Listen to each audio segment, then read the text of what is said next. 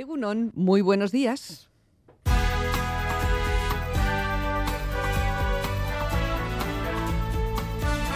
Más que palabras. Con Almudena Cacho.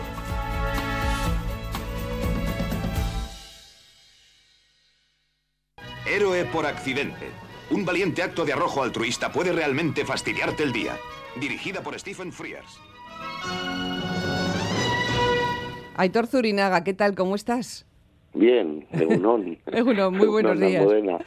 Tú fuiste Bien. héroe por accidente, ¿eh? Totalmente, Sí, sí, sí. totalmente.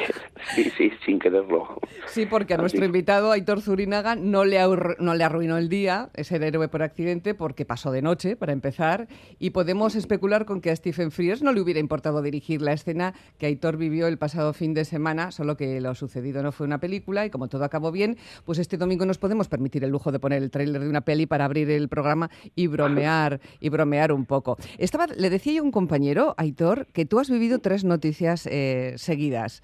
Una, que un autobús se queda sin conductor porque se desmaya y junto a otro pasajero consigues controlarlo en una carretera viniendo de Madrid a Bilbao en Burgos y eso salva vidas. Dos, que te, te- te machacamos los medios de comunicación para que hagas declaraciones. Y tres, la reflexión de lo que podía haber pasado, porque es ahora cuando te empiezas a dar cuenta de todo, imagino. Así es, así es. ¿Cómo Una estás? Bien, bueno, lo que pasa que eso, que una vez que, que lo piensas en frío, buf, te pega un bajón, Almudena, te pega un bajón de la leche. Porque empiezas a pensar en, en las consecuencias que hubiera pasado si no hubiéramos cogido el volante, ¿no? Y entonces te quedas, buf, la verdad que te quedas muy frío, te quedas muy frío. Sí, sí. solamente en pensarlo de uf, ya te digo es como como un tobogán esto es un tobogán esto estás arriba y te, Sí. te- te- te- te- te metes abajo Oye, en el, el fin de semana nos da para reflexionar un poco más, para ir más tranquilos que el resto de la semana que va muy pegada a la actualidad, como sabes. Y aquí en Más que Palabras hablamos mucho de lo rápido que va todo. Va tan rápido que no nos da tiempo casi ni a rozar las cosas, ¿no? Cuando la- creemos Sí. que las tenemos ya se han ido. Eh, y, y no me refiero al autobús, que también iba rápido. ¿eh? Y- pero lo de, lo de prisa que olvidamos. Eh, ¿a cuánto, Sí. ¿A cuánto iba ese autobús que teníais que detener para que, para que no pasara un, Pues, un a más de 100 kilómetros por hora desde luego A Sí, más de 100 en una sí, recta. sí, sí, claro Anduvisteis vivos, ¿eh? Sí, bueno, vivos. Tampoco te da mucho tiempo para pensar. La verdad es que ahora lo empiezas a recordar y, y- y fueron cos- pues, cuestión de instantes, ¿no? Cuando Mm. tienes que tomar esa decisión, pero es que tampoco no te da tiempo ni a pensarlo. O sea, tienes que hacerlo y lo haces. Sea, sin más, pues, es, es, no sé, es algo instintivo, ¿no? Probablemente para estas alturas, que ya casi ha pasado una semana, la mayor parte de la gente que comentó la noticia ya la ha olvidado, ya la ha metido en un cajón y, Sí, ah, sí, eso pasó, sí, sí, te acuerdas, te acuerdas de lo que pasó, pero ya se ha olvidado. Sin embargo, tú lo vas a recordar toda la vida. Desde luego que sí, es una cosa que no se te olvida, ¿no?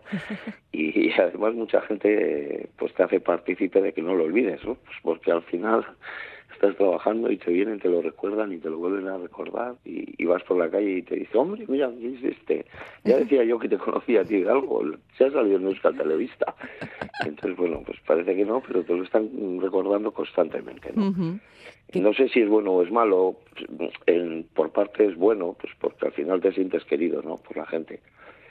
Y, y eso es muy importante. El que también te sientas querido, pues es, es importante. Lo que pasa es que, uff, llega, llega el momento que dices, joder, ya hasta aquí, ¿eh? hasta aquí, esto se tiene que acabar, pues porque no puedes recordarlo continuamente. De hecho, cuanto más lo recuerda, más te das cuenta de lo que podría haber pasado. Más, más aumenta el susto, yo eso, Sí. también, eso también lo entiendo. Oye, eh, ¿tienes contacto con el resto de los pasajeros eh, o no? Eh, pues no, pero mira, ayer, ayer fue una cosa muy curiosa. Estuvimos en Bilbao, mi pareja y yo estuvimos en el cine y luego dando una vuelta con unos amigos por el casco viejo. Y cuando nos dirigíamos hacia casa, nos encontramos con una pasajera del autobús. Ah, sí. Es curiosísimo, sí, sí. Una chica que, que venía al lado nuestro. Eh, y, y fue curioso porque fue mi compañera la que se dio cuenta y fue hacia donde ella y dijo ella, vosotros veníais en el autobús. o sea, sí, sí, fue curiosísimo, pero claro, nos quedamos tan flaseados que, que ni cogimos el teléfono. Y mira, no sería mala que nos pondríamos en contacto y aunque sea, pues yo qué sé, preparar una cena o hacer algo. ¿sabes? Sí, sí, eso te iba a decir, si va, si va a haber un homenaje, alguna, algún recordatorio especial de una situación muy complicada y muy, muy distinta, muy única y accidental, Sí. claro. Sí, yo creo que, no sé, no sé, homenajes, homenajes poco nos van a hacer, yo creo. Pero, pero sí, sí estaría bien el recordarlo, porque volvimos a nacer. La verdad es que la fecha del 12 del 2 del 23 a mí no, no me la van a borrar, eso está claro, del disco duro. Oye, y de, y de toda esta ah, avalancha de medios, y de toda esta gente que te llamamos y hablamos contigo, ¿qué conclusiones sacas de, de este mundo de los medios de comunicación? Pues eso, lo que te comentaba, que esto es un tobogán, que noticia pisa noticia, un día eres noticia, al día siguiente ya no eres nadie, ¿no? Entonces, bueno, como tampoco es algo que, que nos dediquemos a ello, ¿no? A estar ahí en el candelero. ¿No has pensado que sean tus 15 minutos de fama? Bueno, podrían serlos, pero dices, bueno, pues sí, vamos a aprovechar aquí para para pues para reivindicar, ¿no? Eh, pues yo qué sé, lo que pasa que al final el, el anonimato yo lo entiendo, que mucha gente haya pasado, Mm. pues porque, puf, el estar ahí en la diana es bastante complejo. Claro, porque el otro compañero que te ayudó, el otro mm, Sí. compañero de viaje, eh, no lo hemos visto, ¿no? Nada, no sé nada de él. El otro día en Radio Euskadi comenté también a ver si que no sería mala ponernos en contacto. Lo que pasa es que este chico, pues, desapareció en combate, ¿sabes?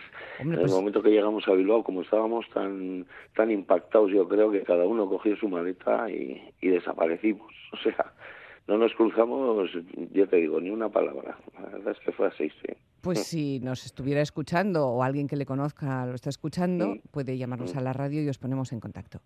Que Pues es sí, lo- La verdad es que estaría eso sí, bien. pode- eso sí podemos, sí podemos hacerlo.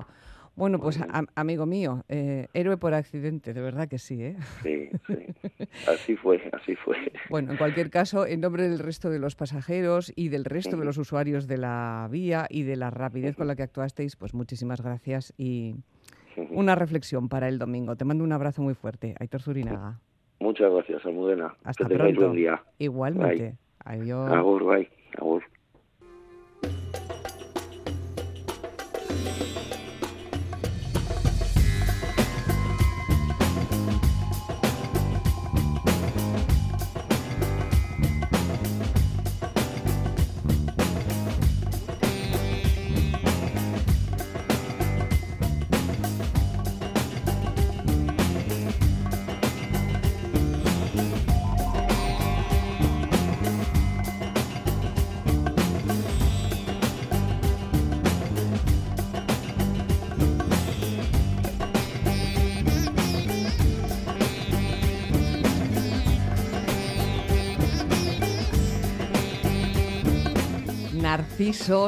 Y cárabos y también cigüeñas señalan que la primavera cada vez esté más cerca y también que de vez en cuando y en los próximos días volveremos a sentir los zarpazos del invierno, pero un poco más amortiguados. Mientras que en la dehesa de Olarizu de Vitoria-Gasteiz los ejemplares de narciso cubren de suave amarillo la campa que anuncia la ciudad, los parques y los jardines de Donostia, como el de Cristina Enea, se llenan de sonidos naturales, porque el ulular nocturno del cárabo común se hace también común como sonido. Incluso en los tejados de la localidad vizcaína de Orduña se aprecia el preludio primaveral al prevalecer como escena de fondo el crotoreo de las cigüeñas blancas que allí se apuestan.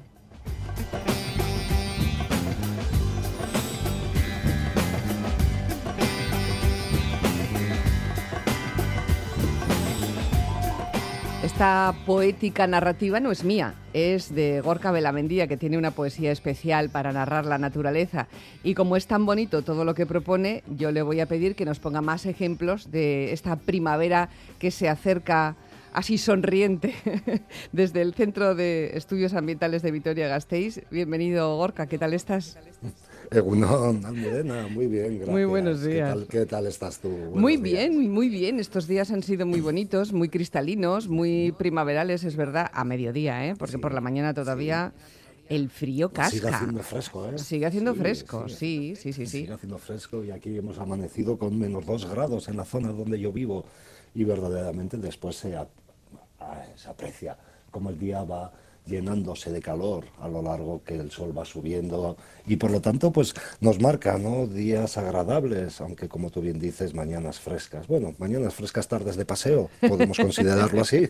Muy bien, pues tardes de paseo para observar todos estos indicios primaverales que es lo que nos quieres traer hoy al programa, ¿no? Eh, ejemplos de naturaleza que anuncian la primavera. A ver, Gorka. Vale, bueno, pues se me ocurre en las zonas, por ejemplo, del sur de Euskadi, en estas áreas más secas de los territorios de la Rioja Alavesa, podríamos empezar a ver ya y a detectar los primeros almendros en, en flor. Ya sabéis todas y todos que los almendros aquí en Euskadi pues no conforman esas grandes extensiones como podríamos ver en zonas más del este de la península ibérica, sino que es una especie de mosaico, de estelas sueltas que nos van llenando ese horizonte de puntos color blanco y a veces color rosado.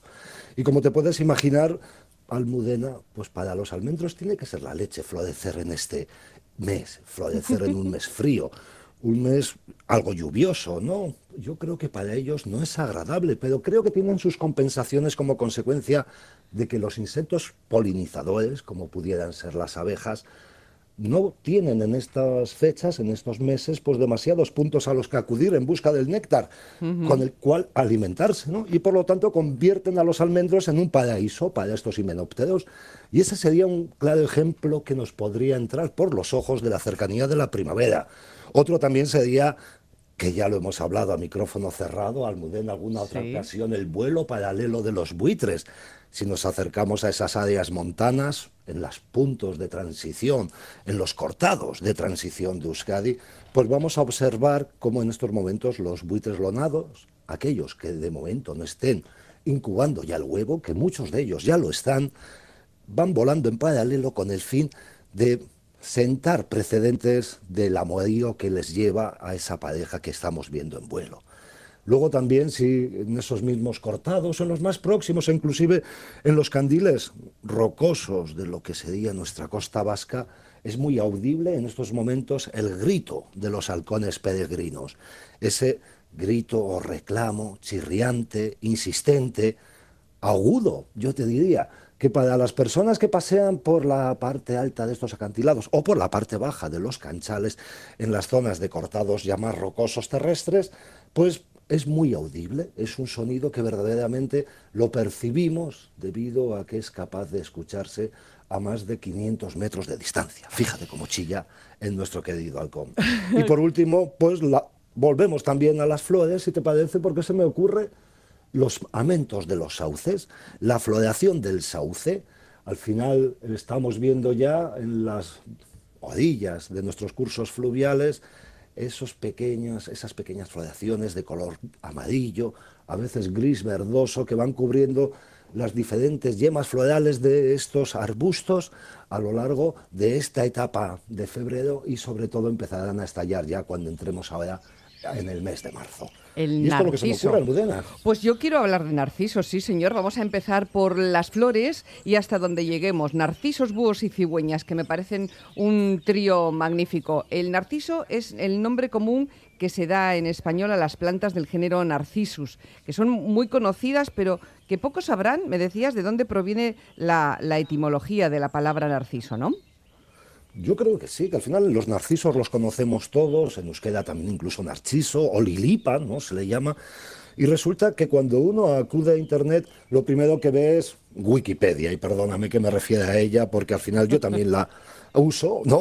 Y me ha hecho gracia porque según la Wikipedia, el nombre de este grupo de especies, pues fíjate, Almudena, proviene de la palabra griega narcao, que es narcótico, y se refiere a ese olor penetrante, olor embriagador, que tienen sus flores, sobre todo en algunas especies de tamaño a grande, porque pensar que los narcisos también son plantitas que en un momento dado podemos encontrárnoslas por debajo o que con una longitud inferior a los 10 centímetros. Y después dice Wikipedia también que según otros autores la palabra narciso deriva de la palabra persa nargis, que indica que esta planta es embriagadora.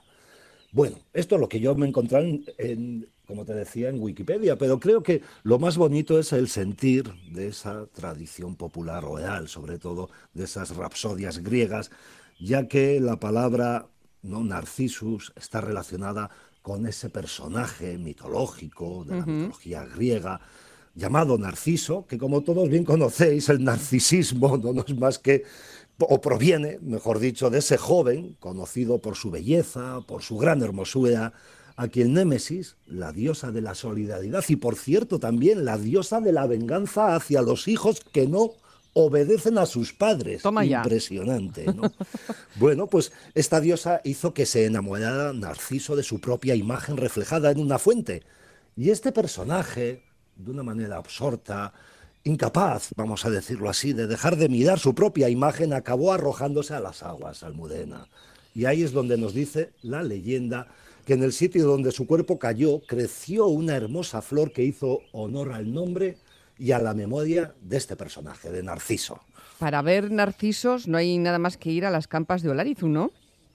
Oh, impresionante, acérquense. Es un momento, ahora mismo, inusitado, debido a que vais a ver esas grandes alfombras, por no decir grandes extensiones, de pequeñas plantas asomando sus cabezas a lo por encima de la hierba, de tal manera que dan un color amarillo a ese tapiz vegetal verdoso del pastizal, de la campiña, de las campas de Oladizu, y por lo tanto nos merece la pena detenernos, observar, observar a este pequeño especímen del género Narcissus que lo vamos a estar observando de una manera curiosa porque cuando te fijas en sus hojas, pues te darás cuenta que suele tener dos hojitas, como si fuesen briznas de hierba, que tienen menos de dos milímetros de anchura. Una planta muy pequeñita donde en su parte radicular es un bulbo. Este bulbo ya sabéis que le va a permitir pues, tener esas reservas, esas reservas para permanecer dormida durante el otoño y principios del invierno para a partir de ahora brotar antes de este comienzo de la primavera y con ello sacar esa Oh, estupenda, ¿no? Almudena, te imaginas esas flores solitarias, amarillas, amarillas, además como el limón, Preciosas. que se abren ahora mismo y que si te fijas en la flor lo, es ya espectacular. Eh, Espectacular me refiero por esa forma de tubo invertido que tienen. Un tubo que se prolonga además en una coeona que parece un embudo. Un embudo con su borde perfecto, entero, a veces igual débilmente ondulado. Y que nos hace recordar a las maravillas que en definitiva la naturaleza ha podido parir a lo largo de miles de miles de años, como es en este caso estos pequeños narcisos, narcisus volbucodium, que tenemos en las campas de Oladizu, pero que Almudena también lo podéis encontrar en otros puntos de Euskadi. ¿eh? Pues sí, porque podemos toparnos con narcisos, por ejemplo, en Donostia, y allí entre narciso y narciso un cárabo. El cárabo que me lleva a la película basada en la obra de Delibes Los Santos Inocentes, siempre lo recuerdo, ¿sabes? Anda, bueno, pues buena comparación, ¿no? Sí, sí, Ay, sí. Además es que me acuerdo de ese personaje de Azarías, ¿no? Azarías, Ese ahí hombre sí, con, con la Milana, sí, con la. Milana. Efectivamente, ese hombre que tenía otras capacidades, pero un corazón grandísimo, ¿no? Y, y es que me lo has recordado porque era este hombre, Azarías, un amante de los animales, una Sí. buena persona, una persona bondadosa, ¿no? Con conexión también, natu- de naturaleza, efectivamente. Sí, ¿no? Sí, el- no se, no se dedicaba también o no tenía cierta obsesión por el cuidado de un búho. Ya no recuerdo mucho, hace tiempo que vi la película o esos seis libros magníficos ¿no? que publicó en definitiva de Qué maravilla, qué maravilla de película. Es impresionante, ¿eh? es una de las grandes películas eh, más cercanas, más nuestras. Oye, el cárabo eh, es una de las rapaces más tempraneras, me contabas, en lo que a su reproducción se refiere, y el ulular del cárabo es muy, muy conocido. Yo no sé si, si los cantos también eh, son, diferen- son diferentes, porque me has pedido, me has traído dos cantos, uno de un macho, que creo que es este, ¿no? Sí. y luego de una hembra que luego escucharemos. ¿Se diferencian mucho? Bueno, yo te diría que realmente es difícil a veces de conseguir diferenciar. Ajá. Porque Para mí este sí, desde luego. Claro, no, no, y para todos. eh. Hay a veces algún experto, como un buen amigo Íñigo Zubedo Goitia, que a veces a uno le deja perplejo, ¿no? Cuando realmente consigue distinguir machos de hembras. Mira, vamos a poner- No solamente en este vamos a poner el de la hembra. Vamos a poner el de la hembra a ver si, a ver si encuentran una distancia, una diferencia nuestros oyentes. A ver. Sí. A ver, a ver. Ahí. son llamadas de amor, llamadas constantes. Llamadas de, de San Valentín. Sí, efectivamente. Lo que pasa es que de San Valentín, además es muy curioso, porque van a estar emitiéndolas hasta el mes de junio, estas llamadas. Hasta junio. luego, en el mes de julio, se, sí, en el mes de julio se callan.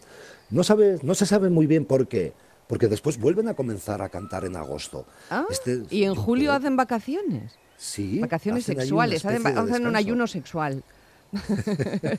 y el, el- el canto de la hembra es un poco más aflautado, es más, parece un, un grito que un ulular. Más, sí, más sí, fino. un canto menos insistente. Eso es. Mm. Yo te di- eso es, no es mucho menos sostenido, ya no termina con ese ululato habitual. Lo que pasa que muchas veces nos encontramos con que el cárabo tiene capacidad de emitir distintos sonidos, Mm. de ese ulular genial, típico, que si os habéis fijado lo- o lo podéis volver a poner, nos daremos cuenta cómo ese uh, uh, uh lo emite el cada del tres segundos. Vamos allá, a ver. El primero. Uno, dos, tres. Uno, dos, tres. Ahora no me ha hecho caso. Ahora no te has hecho caso, ¿eh? No pasa nada. Es así, estos animales hacen lo que les da la Ah, gana. Hombre, claro, que para eso están en su derecho. Oye, es común el carabo, es raro, se puede ver, porque decíamos que entre Narciso y Narciso en Donostia, ahí en, en Cristina Enea, se puede escuchar a- al carabo. ¿Es común entre nosotros? Es común, sí, sí, es un- una de esas rapaces nocturnas que está muy bien distribuida, tanto a nivel mundial, porque no solo ocupa Europa, no solo ocupa el norte de África, sino también incluso es que se extiende hasta allá, donde los confines del mundo por el Oriente Próximo.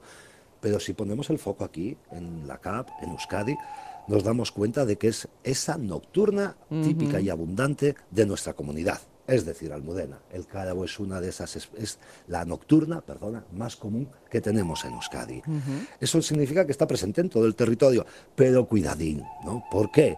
Porque de vez en cuando encontramos, o existen, podrían decir los ornitólogos y los científicos, vacíos, vacíos que os podéis imaginar, pues en aquellas zonas agrícolas de aquí, de la llanada alavesa, inclusive en las zonas de viñedo, de La Rioja, o si os ponéis un poquito el- la vista, os fijáis en el litoral vizcaíno, pues también debido a que son zonas donde la ausencia de entornos forestales impera y por lo tanto estas áreas destinadas a la agricultura extensiva, eh, dedicadas a- al cultivo del vino, pues lo que hacen es que no tengan árboles donde estas especies puedan eh, cobijarse y por lo tanto existe una auténtica escasez. Y lo mismo también podría pasar en los entornos urbanos.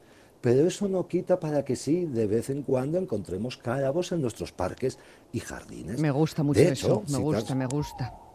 Seguro que habéis hablado en alguna ocasión de ese famoso atlas de aves nidificantes de Sí. San Sebastián.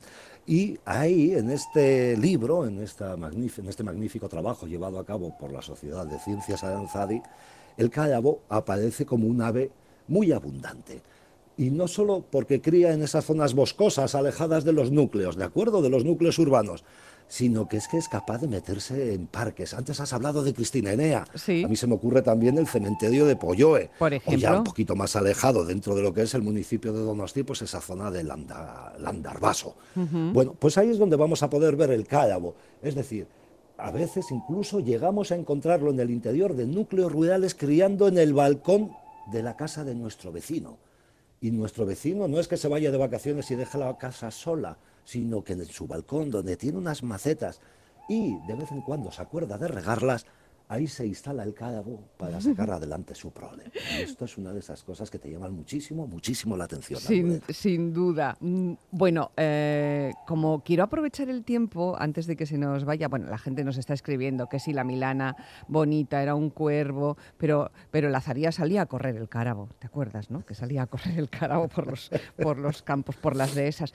Eh, nos están escribiendo muchísimo y, y hablan de la facilidad que tienes para contagiar entusiasmo, Gorka, que eso siempre es muy agradable de escuchar, ¿no? Esa Pues, forma en la que tienes de gracias. contar las cosas. Oye, que las, las cigüeñas crotoran, mira que es un nombre raro este, ¿verdad? Qué bonito, ¿no? O sea, término, verdaderamente te digo, crotorear. ¿no? Juntar el pico entrechocándolo varias veces y a una rapidez inusitada, Sí, sí. tal y como ejercen las cigüeñas, ¿no? Efectivamente, ahí está la cigüeña blanca co- con su crotorar en la radio. A ver si vuelve otra vez. Vamos a ponerla desde el principio para que crotore como Dios manda. A ver, ahí. es chulo, ¿eh? Qué bonito. Fíjate, son Qué bonito. aplausos. Bueno. ¿no? Se están aplaudiendo las unas a las otras cuando ha comenzado una parejita a llamarse, ¿no? Porque a veces esto es simplemente el sonido de que está el macho en estos momentos en el- su territorio. En el Sí. mes de febrero está ya ocupando el nido y por lo tanto llega vo- volando. A veces la hembra y la llama, a veces, oye, es otro macho con posibilidad de sacarle de su territorio y empieza, ¿no? Estas llamadas. Pero es que en este so- caso, si os habéis fijado, de repente estalla, ¿no? Estalla el resto de parejas que alrededor suyo empiezan a comunicarse, a llamarse y en definitiva a decir, ¿no? Que están haciendo caja, que estamos aquí. Y ahí está, efectivamente. Oye, este crotorar de las, de las cigüeñas también es heraldo de la primavera, ¿no? Ah, también lo anuncia de alguna, de alguna forma. ¿Cómo están eh, en los... Ya están en los nidos, ya podemos observarlos. Me ponías Sí, de ejemplo, me ponías de ejemplo Orduña. Bueno, te ponía de ejemplo Orduña por irnos a hablar de Vizcaya en este caso y por encontrarnos en esta localidad un auténtico polvorín de cigüeñas, como consecuencia de que este año pasado entre 14 y 18 parejas, dependiendo de a quién le preguntes, unos te dirán 14, otros te diremos 18, han sido las que han dominado los tejados aleros y cedros de esta gran capital que tenéis ahí, de esta gran ciudad que tenéis en Orduña, en el enclavado.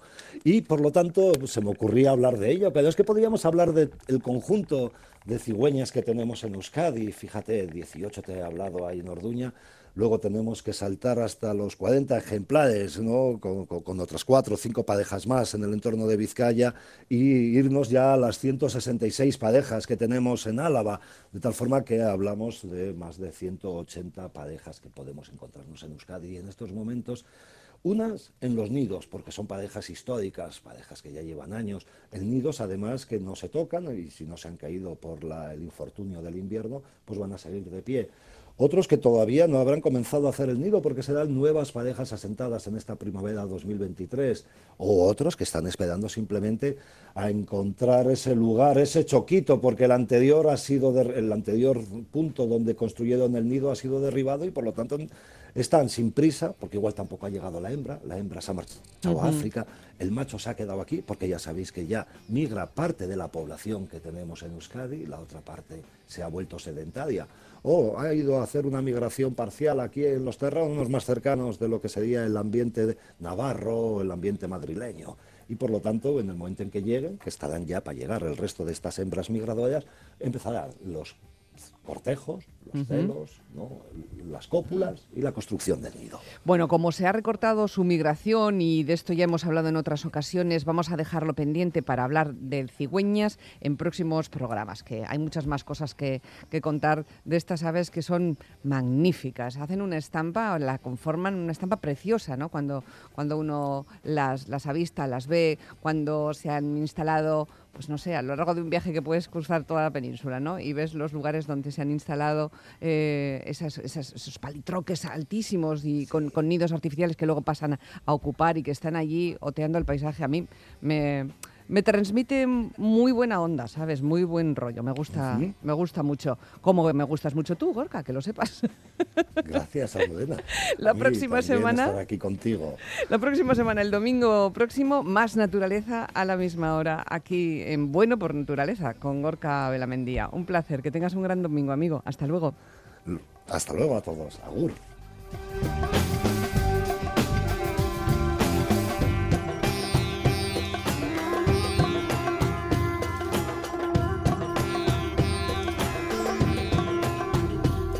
Una mañana está muy pegada a la tierra, a la naturaleza por un lado, a los viajes por otro. Tenemos un destino a la vista para los próximos minutos, hasta las 10 de la mañana, que yo creo les va a gustar porque, mm, bueno, mm, la gente con la que trabajo tiene una capacidad evocadora que se suma a la de la radio. Así que fallar en esto va a ser muy difícil. Nos vamos a ir a Siracusa, en nada, en cero coma.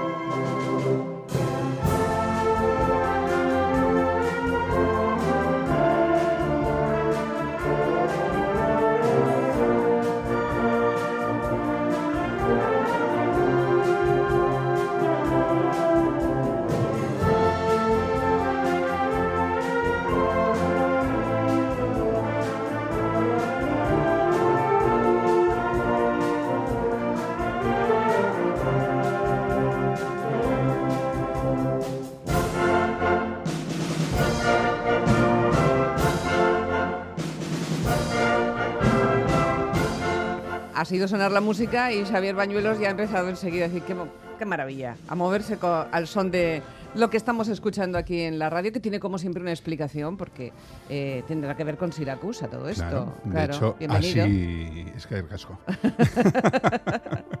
Egunon Danori. Egunon. Eh, sí, de hecho se titula así, Siracusa. Es una obra de José Antonio Pérez Fernández, que es un compositor y arreglista sevillano de Carrión de los Céspedes y que es además profesor del conservatorio, bueno, y miembro de un grupito de clarinetes, de que de, que de Quartet Clarinet. Y bueno, está interpretada por la Musikverein Overrinsingen, Me alegro. Me alegra o sea, la, mucho. la- la orquesta de la Sociedad Musical de, de Oberrinsingen, que es eh, una pequeña ciudad alemana. Bueno, en realidad es un barrio, por así decirlo, de, de Breisach, eh, en Baden-Württemberg, que es una pequeña ciudad eh, alemana muy cerquita de Friburgo, entre Friburgo y, y Basilea. Y la explicación es tan sencilla como su título, porque nos vamos efectivamente a Siracusa. Nos vamos a Siracusa, hemos presentado nuestro tema musical y nos vamos a situar, por supuesto, en Sicilia, pero ¿dónde exactamente? Pues está en el suroeste, al, sur- al sur de, de Catania, y está ya casi casi en el vértice del triángulo que forma, que forma la isla, del triángulo, digamos, eh, inferior derecho que forma la isla. Eh, es una ciudad costera, una ciudad eh, mediterránea, que bueno, se despereza todos los días entre el Golfo de Augusta y la bahía de, de Puerto Grande, que hace, como el nombre indica, hace las veces de puerto de, de la ciudad, ¿no? Y está justo enfrente de la península de la Magdalena, en una franja, eh, digamos que en la franja doria meridional de lo que se denominó en su tiempo la Magna Grecia. Vale, la Magna Grecia. Habrá que hablar un poco más de la Magna Grecia. ¿Qué es eso de la Magna Grecia? ¿No es la Grecia secas? No, es la Magna Grecia, la Gran Grecia. La Magale Elas, que es como se decía en griego clásico. A ver, resumiendo, la Magna Grecia era el territorio que ocupaban las colonias griegas en el sudoeste y el sur de la península itálica y Sicilia. Si entramos un poquito más en detalle, pues era un territorio básicamente costero que se extendía por todo el litoral de la Campania, Calabria, Basilicata y Puglia. ¿eh? Esto en el continente y por las costas norte, este y sur de la isla, porque el resto de la isla estaba ocupada por los cartagineses. Bueno, por los fenicios en realidad primero y los cartagineses después que fueron sus herederos. ¿no? O sea, vamos, que bajaba desde Capua Caserta Nápoles, esa zona, hasta Sí. Regio de Calabria, luego llegaba hasta el Tacón. Hasta Trento y Leche, y después recorrería Sicilia desde Palermo, desde Palermo a Messina, de Messina a Siracusa y de Siracusa más o menos hasta Masara, sí, por ahí. Y bueno, luego también había alguna otra colonia suelta, como Siponto, por ejemplo, en la zona de Foggia, en la provincia de Foggia, en la costa adriática, pero bueno, básicamente era esta zona, ¿no? A ver, hay que tener en cuenta que los griegos comenzaron a, colonizar la península itálica en el siglo XI antes de Cristo, es decir, que nos remontamos muy allá. ¿eh? Sí, sí. Y la primera colonia griega fue Cumas, que es una está jun- junto a Nápoles, quien haya estado a Nápoles seguramente ha- haya ido a las ruinas de Cumas, ¿no? que fue eh, fundada por los jonios en el año 1050. Eh, luego, posteriormente, a lo largo de varios siglos, pues llegarían también los dorios, eh, los aqueos, los locrios, creando, pues bueno, lo que era toda una red de, de polis, de ciudades-estado, que llegaron a tener, la verdad es que una gran influencia en la zona mediterránea. ¿eh?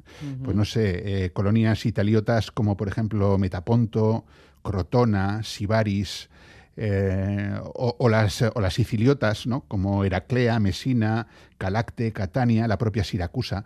Eh, italiotas es como llamaban a los habitantes de... Italiotas. Sí, como llamaban a los habitantes de, de ascendencia griega en el continente, o sea, en la bota, digamos, y siciliotas los que habitaban en la, en la isla. ¿no? Eh, claro, ¿qué es lo que pasa? Que eh, todo esto mm, progresa, se hace, digamos, muy potente, con muchísima influencia en el Mediterráneo, como digo, hasta que llega a Roma, a mediados del siglo III Cristo. Eh, y bueno, una tras otra, las distintas polis van siendo conquistadas hasta la asimilación total, digamos, que sería tras la Segunda Guerra Púnica, después de la batalla de, de Canas, en el 216 antes de Cristo. Total, consecuencia, Total. consecuencias Esta de esta, de esta Magna Grecia, ¿no? de la Sí. existencia de estas colonias griegas en esta zona. Pues, por un lado, la gran influencia que ejerció la cultura griega en el orbe romano y, por lo tanto, quien dice el orbe romano al final dice sobre todo Occidente. Sí. Eh, y luego, eh, que como se suele decir a veces, si quieres conocer Grecia, vete a Sicilia. Sicilia es maravillosa. Sicilia es maravillosa. Es maravillosa. Es maravillosa. Pero aparte de ser maravillosa, tiene una herencia griega que se nota en cada rincón. En cada Y paso. hay, hay ruinas, hay ruinas eh, y restos de esta cultura que a veces no las encuentras en la misma, En la misma. Grecia. ¿no? Mm. O sea, además con una cantidad y una calidad de restos eh, que son verdaderamente envidiables. Y te voy a decir algo curioso, que quizás no todo el mundo sepa. Y es que el griego Sí. aún se habla en el sur de Italia. Un griego, un griego un poco particular. Claro, lo que llaman grico, eh, grecánico o también le llaman greco-italiota. ¿no? Es eh, que además, fíjate, tiene dos dialectos, el greco-calabrés y el greco-solentino, porque se hablan en estas dos zonas, en la zona de Calabria y en la zona de En Solento, Solento. o sea, justo ya en el, en el tacón de, de la bota, ¿no? que, son, habla, que es hablado por, dicen que descendientes de aquellos griegos de, de las polis eh, antiguas. ¿no? Hay muy poquitos, ¿eh? quedan muy poquitos hablantes, pero todavía, todavía se conserva. Vale. Bueno, vamos a Siracusa, ciudad. Vamos a visitarla. ¿Cómo es Siracusa? Vieja. Vieja preciosa. es vieja, muy vieja. Y con un inconfundible aroma greco-siciliano que se hace sentir en cada rincón. Y fíjate que digo greco-siciliano, no digo greco-italiano, ¿eh?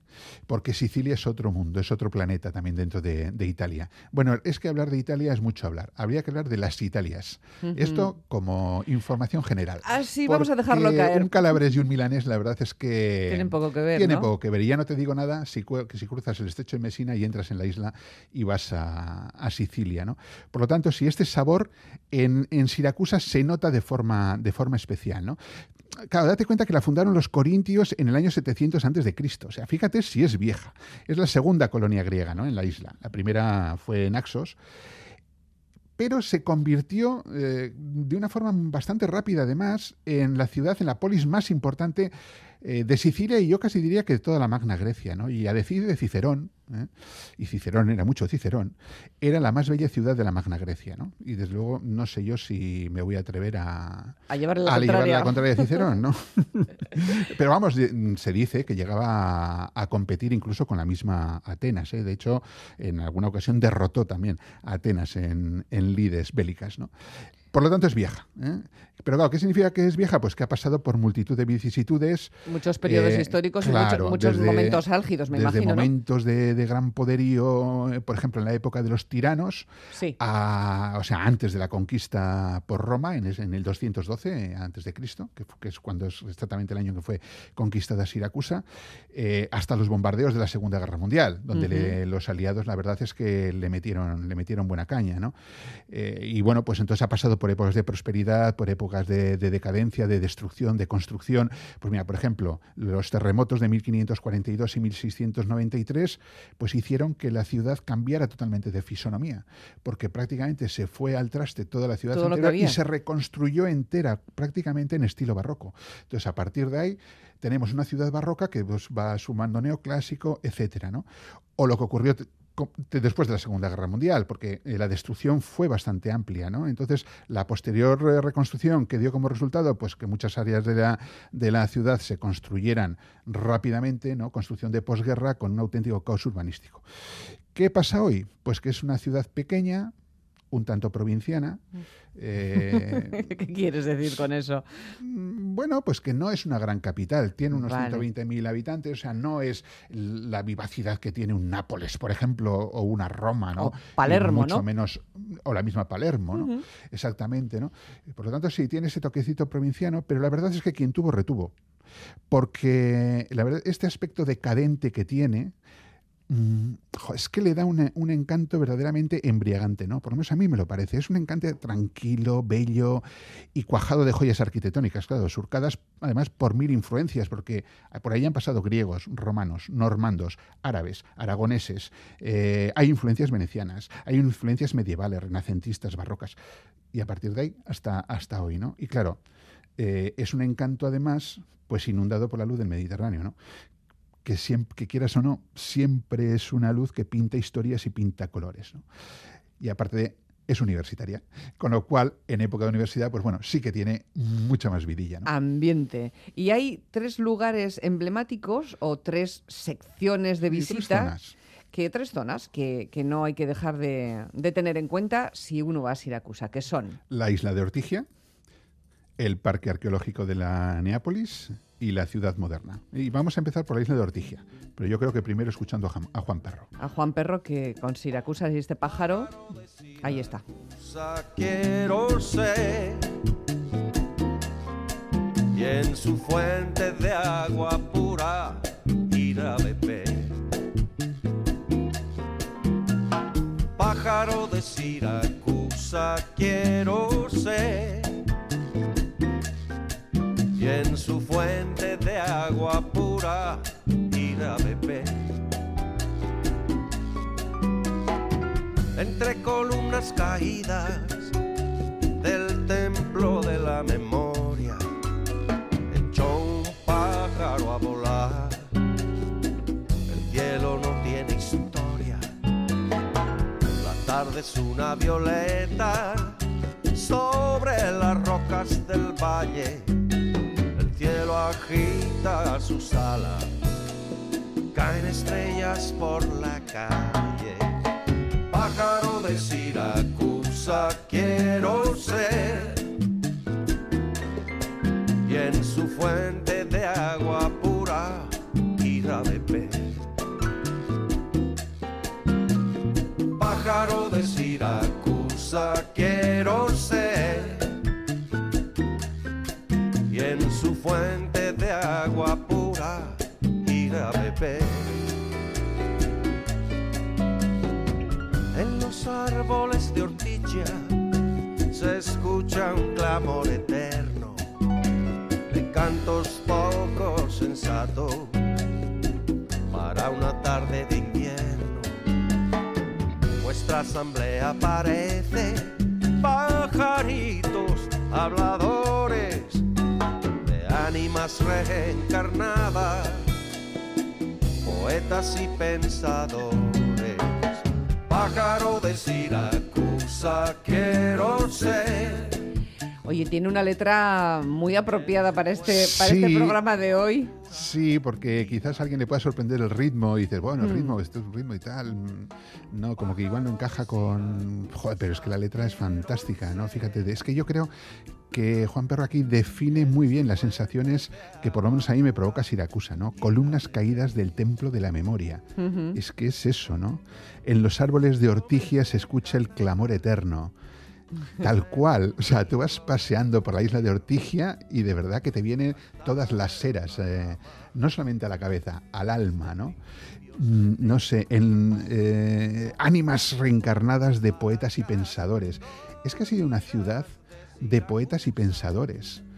Efectivamente, no solamente fue la patria de Arquímedes, es que aparte de, de Arquímedes, por allí pasaron eh, los principales pensadores griegos de, de la época, ¿no? sobre todo en la época de, de los tiranos, que es cuando tuvo mayor esplendor la, la isla, ¿no?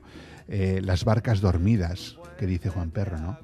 Tal cual las ves ahí reposando en el puerto, que no sabes muy bien si dormitan, si van a salir alguna vez a navegar, eh, y luego, no sé, mojar el pico de agua en la, en la fuente de Aretusa, ¿no? Sí. Esa fuente fantástica semicircular que, que hay allí en la... Que está ahí, Es que es, que está ahí. Sí, es muy bonita. es que fíjate, en cuatro, en cuatro o cinco versos, eh, Juan Perro define Siracusa de una forma maravillosa. Bueno, por lo menos a mí me lo parece, ¿no?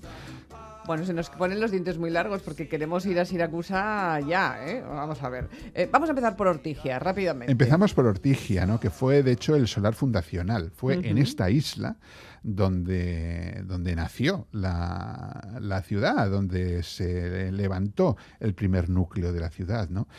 Isla, sigue siendo isla, eh, antaño estaba separada de- del resto. Pero en 19- 1870 se hizo un puente que la unió y ahora mismo hay dos puentes ¿no? que la unen con, con el resto de la ciudad, con la parte más, más nueva, digamos. Y, y bueno, se puede pasar eh, sin ningún problema. ¿no?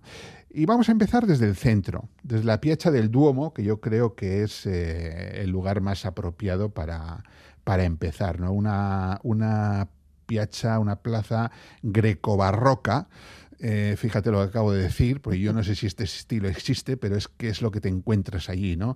Te encuentras el arte griego de sopetón, además te pegas un pedazo sorpresa terrible, ¿no? Eh, y, mm, con el templo allí de, de- Atenea, ahora vamos a explicar, y, y rodeado de, un montón de palacios que son auténticas joyas barrocas, ¿no? Eh, es el lugar de la antigua Acrópolis. Entonces, ¿qué vamos a encontrar allí? Pues por un lado está la catedral. Claro, decimos la catedral, ya, pero es que la catedral es una combinación de templo de Atenea, un templo dórico del siglo V antes de Cristo, más la iglesia del siglo VII, porque la iglesia se construyó aprovechando el templo de, de Atenea, más una fachada hispano-barroca de 1753. Total, que hacen un conjunto que de repente llegas y dices, ¿y esto qué es? ¿no? Sí, sí. Eh, salvando las distancias, y hay algunas distancias, a mí me pasa un poco como, como cuando vas eh, a la mezquita de Córdoba, ¿no? Que te encuentras la mezquita y la catedral todo allí junto, sí, sí. ¿no? Y dices, pero es que llega, tú llegas allí y dices, "Guau, esto ya te sorprende, pero entras dentro Y, y- y- y ves el templo romano. Sí, Porque están ahí todas las columnas el, dóricas. tem- el ¿no? templo griego. Eh, perdón, el templo griego. Sí, sí, Eso es. ¿no? Porque están allí todas las, Es las como- columnas. Entonces es como- son como, tre- como tres una- templos uno dentro de otro. Sí, sí, sí. Es como pero, una muñeca rusa el pero templo. luego, pero en armonía, no se pelean. Nada, no se No, pelean entonces nada. es una auténtica, es una auténtica gozada, ¿no? A la gente se le abre la boca. Se- no- normal. Se le abre la boca. Es decir, eh, a mí se, Igual que a mí se me abrió. Cuando se mira la, la- la cúpula de la, de la capilla Sixtina, que la Por le abre la ejemplo, boca, pues exactamente, que vamos, no te entra una mosca porque igual no hay, pero, pero sí, sí, sí, es, es increíble, ¿no? Bueno, pues esto ya es la primera sorpresa. Luego está la iglesia de Santa, Lu- de Santa Lucía la Abadia, que bueno, es la Santa Lucía, es la, la patrona de, de Sicilia, ¿no? Eh, eh, nació, nació allí. Y luego pues está todo el recital de palacios barrocos y neoclásicos pues que rodean a, a la catedral, ¿no? Toda la plaza, pues el Palacio Municipal del siglo XVII, que encierra los restos, fíjate, de otro templo jónico, ¿eh? que fue inacabado, el lecho de Artemisa. Y luego, pues bueno, están los palacios eh, Archivescovile, eh, Beneventano del Bosco, Borgia del Casale, Bermesio, Bonato Toscano, en fin, todos, eh, todos como digo, mezclando estas dos, estos dos estilos que son el barroco y el neoclásico. ¿no? Luego, muy cerquita, al lado está la fontana de Aretusa. Aretusa, la sierva de Artemisa, ¿no? a la que la diosa disfrazó de puente para que pudiera huir de eh, Alfeo, el dios del río, ¿no? y que huyendo por el mar finalmente surgió en forma de fuente aquí en Ortigia, ¿no?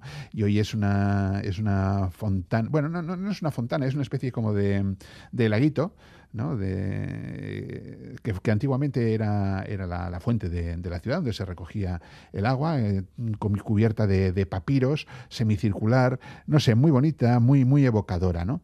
¿Qué más tenemos en Ortigia? Pues los restos del templo de Apolo, dórico también, del siglo VI Cristo. El castelo Maniace, que es un castillo del siglo XIII que está ahí apostado sobre el cabo, guardando la entrada al puerto.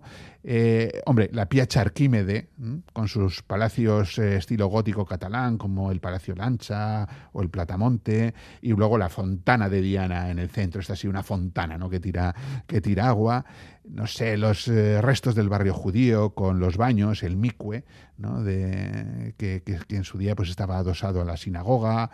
Y luego, claro, eh, eh, tiene una buena colección de iglesias, o sea, decir, que no te vas a aburrir viendo, viendo iglesias, o sí, depende porque hay tantas. Y, luego dos museos, dos museos que yo recomiendo ver, sobre todo el de arte medieval y moderno. Y el de papiro también, es interesante.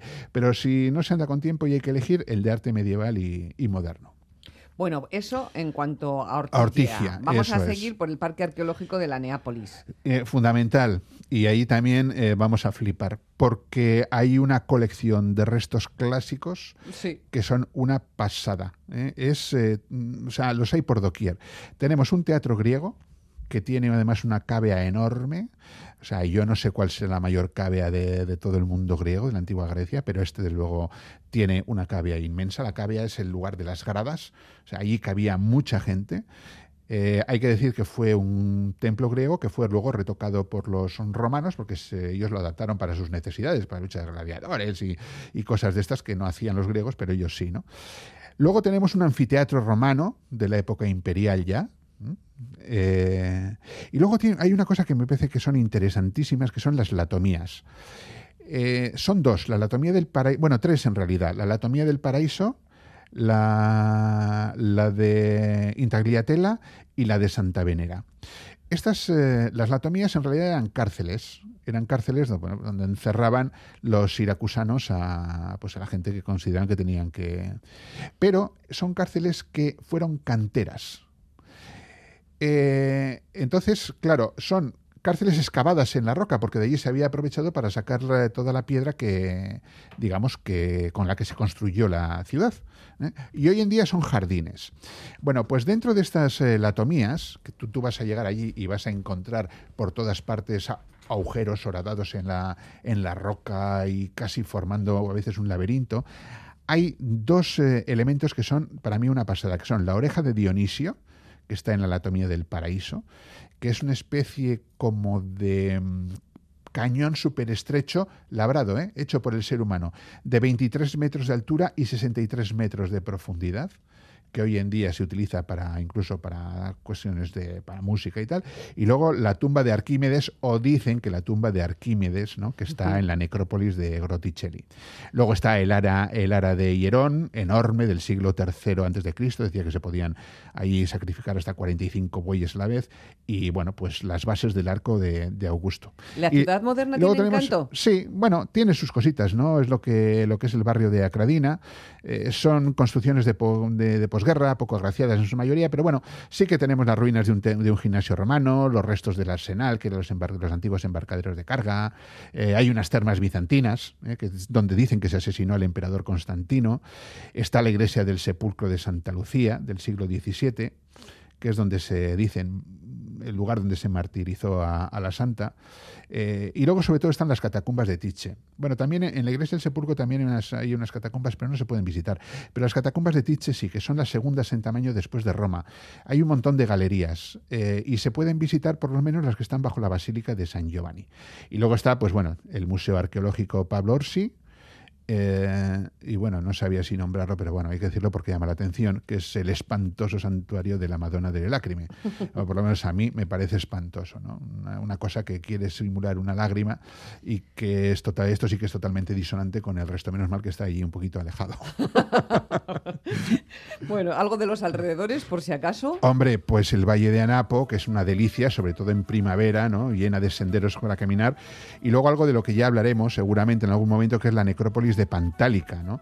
una necrópolis de las edades de hierro y de bronce, eh, con 5.000 tumbas en las paredes del precipicio del cañón que forman pues, los ríos Anapo y Calchinara. ¿no? ¿Cuánto tiempo hay que dedicarle a pasada. Siracusa? A Siracusa, mm, yo diría que mínimo cuatro días. Mínimo. Y de ahí- Mínimo. Sí, hombre, a ver, también se puede, se puede hacer en menos porque Sí, no es claro. grande, pero si quieres hacerla con tranquilidad y disfrutando bien, y ya sobre todo si te vas a acercar a Pantálica, Ujú. sí, cuatro días está bien. Reserven unas vacaciones en Sicilia. Pues sí, yo creo que amerita. Amerita. En un minuto, a las 10 de la mañana. La próxima semana, más no sé si volveremos a los castillos de Navarra. No, o nos, Vamos, nos vamos a volver a las merindades. Ah, vamos a volver a las merindades. A la- al Muy Dibielso. bien. Por allí vamos a andar. Perfecto. Pues hasta el próximo domingo entonces. Pues aquí estaremos. Besos. Agur. Ayo, las noticias, ya les digo, dentro de nada.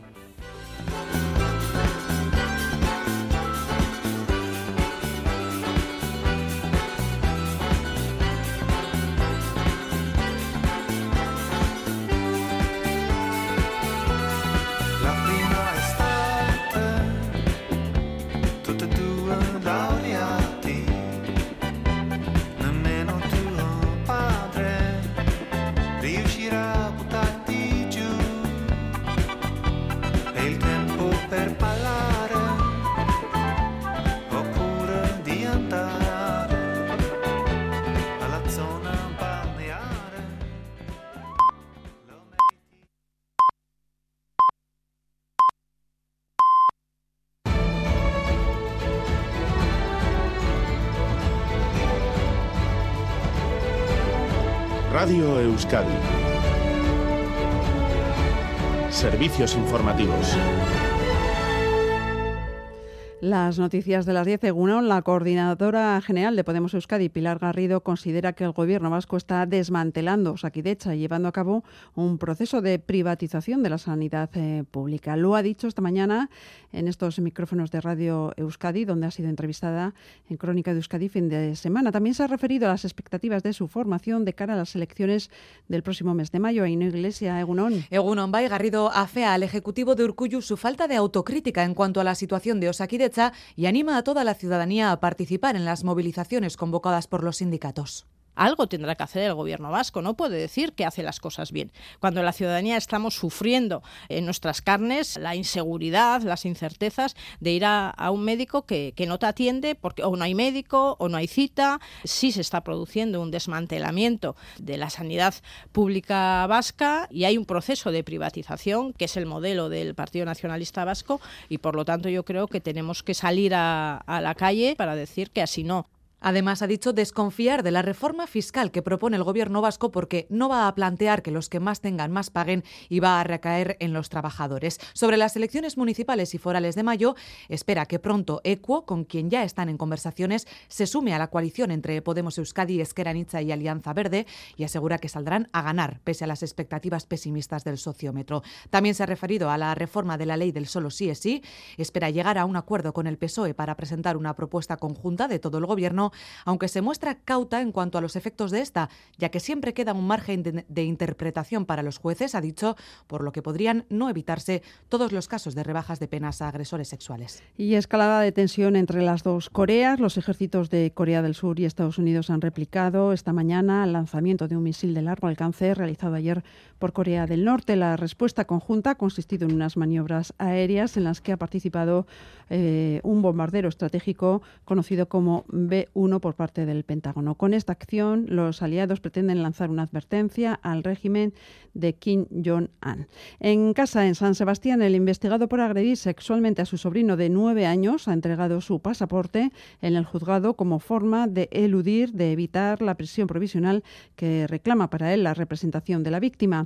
Los hechos se remontan al pasado 9 de enero, cuando el niño y su madre denunciaron en comisaría agresiones sexuales por parte de este familiar que aprovechaba cuando se quedaba al cuidado del pequeño mientras su madre se iba a trabajar. La abogada de la víctima ha vuelto a reclamar para él su ingreso en prisión. Y en Iparralde se alerta de la mala calidad del aire que tiene, que contiene una gran cantidad de partículas contaminantes. Entre las causas de esta mala calidad están los incendios registrados durante las últimas eh, semanas en las zonas montañosas, también la quema de vegetales, la calefacción de leña, el tráfico y la llegada del polvo del Sáhara a causa del viento sur. Esto es todo. Más información a partir de las 11 de la mañana y en todo momento en eitv.eus y en la aplicación EITV Albisteac.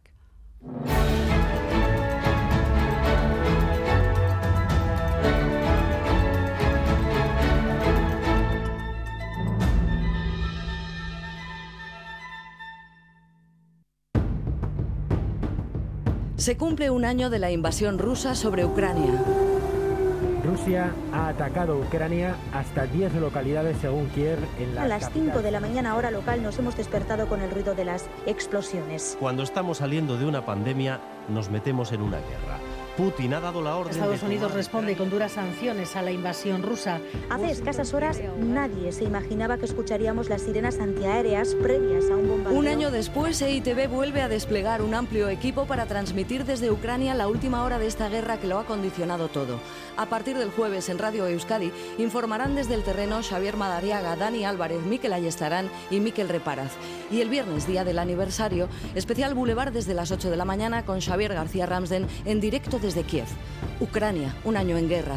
Radio Euskadi, servicios informativos. Más que palabras. Con Almudena Cacho.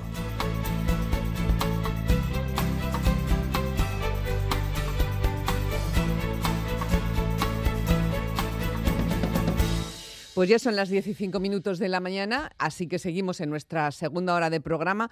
Hoy un poquito más corto, porque con las Winter Series nos vamos a despedir a las once y media y los compañeros de deportes se van a hacer cargo de los micrófonos aquí en Radio Euskadi. Pero más que palabras hasta entonces, tiene mucho que contar. Por ejemplo, lo que cuenta eh, José Antonio Pérez, nuestro malpensante en su malpensando.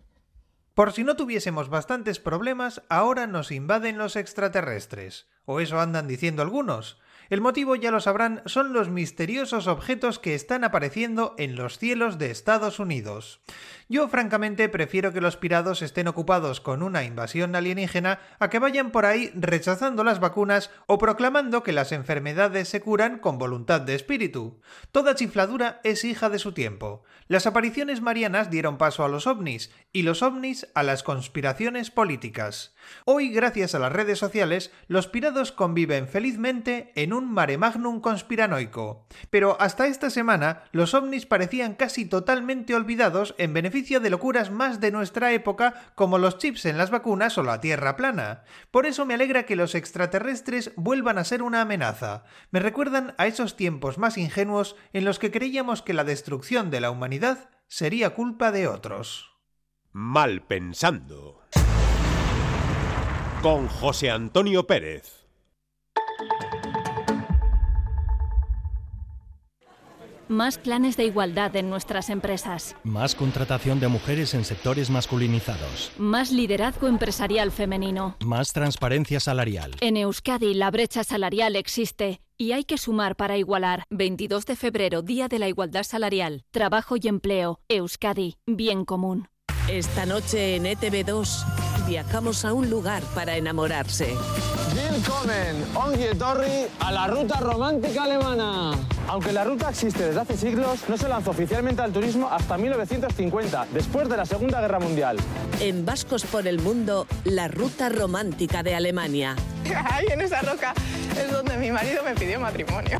Esta noche en ETV2. ¿Quieres estudiar una ingeniería que combina tecnología, medio ambiente y sostenibilidad? Acércate al Ecocampus de Galarreta y conoce la ingeniería de la energía y la ingeniería en ecotecnologías en procesos industriales. Jornada de puertas abiertas el 25 de febrero a las 11.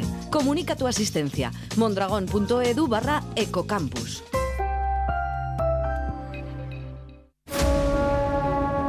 Es un suicidio. Todo lo que tiene nombre existe. Irati, una película de Paul Urquijo con cinco nominaciones Goya. ¡El bosque es sagrado! Irati, del mito a la leyenda. 24 de febrero, solo en cines. De la mano de EITV.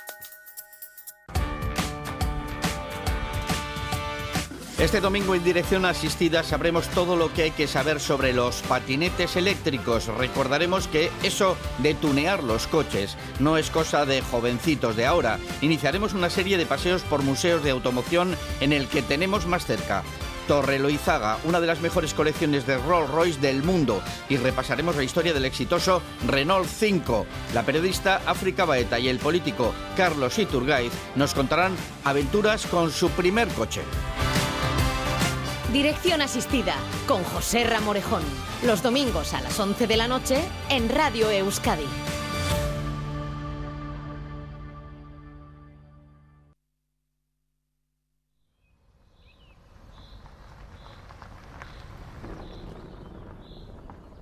Más que palabras.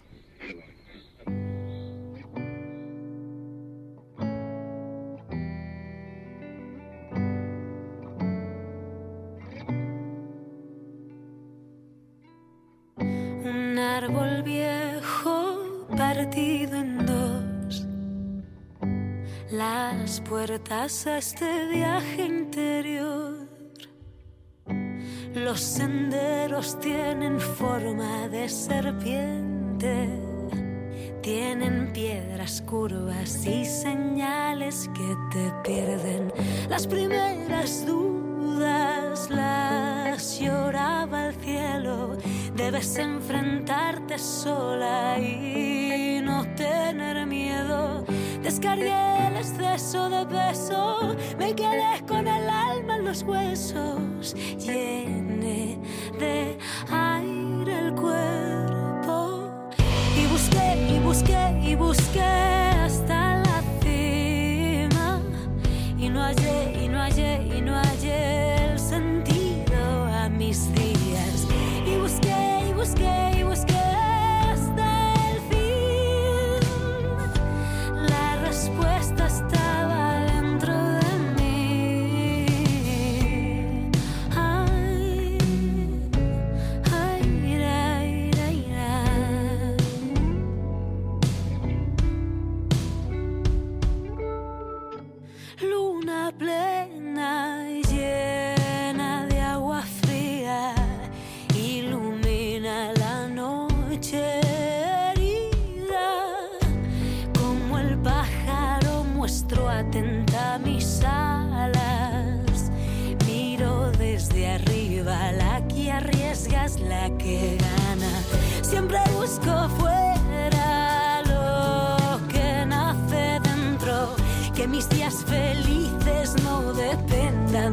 deseo ajeno.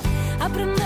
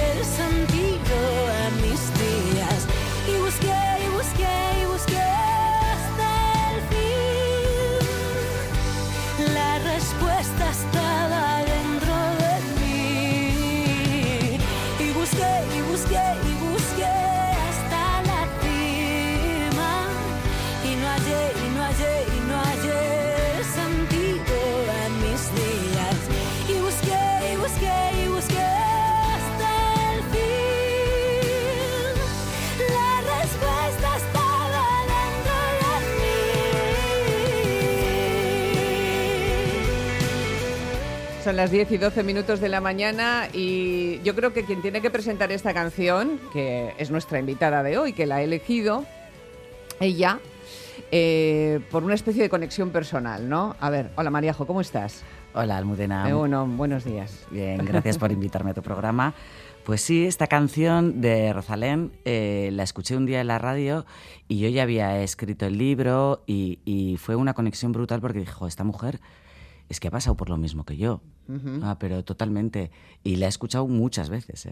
Esta Muchas canción veces. de, de Rosalén y Busqué, eh, pues originó una conexión personal en María José Marcilla, que es nuestra invitada, autora del libro Cosiendo Emociones, un libro que tiene todavía un recorrido largo por delante porque hace pocos meses que se presentó, que salió, digamos, de el nido, Sí. que salió del nido o del armario, porque habría que, como, como este el libro se titula Cosiendo emociones, y hay armarios, y hay modistas, y hay agujas y dedales y, y patrones, hay muchas cosas en este libro que podrían estar en un armario, pues se podría decir eso, Totalmente, eso sí, muy sí. bien. Bueno, ¿qué tal estás? Bien, y es que yo creo que también ha sido como una pequeña salida del armario, ¿no? Una parte de Mariajo que estaba, que estaba oculta y que la gente no conocía, pues más mi tristeza o de mi...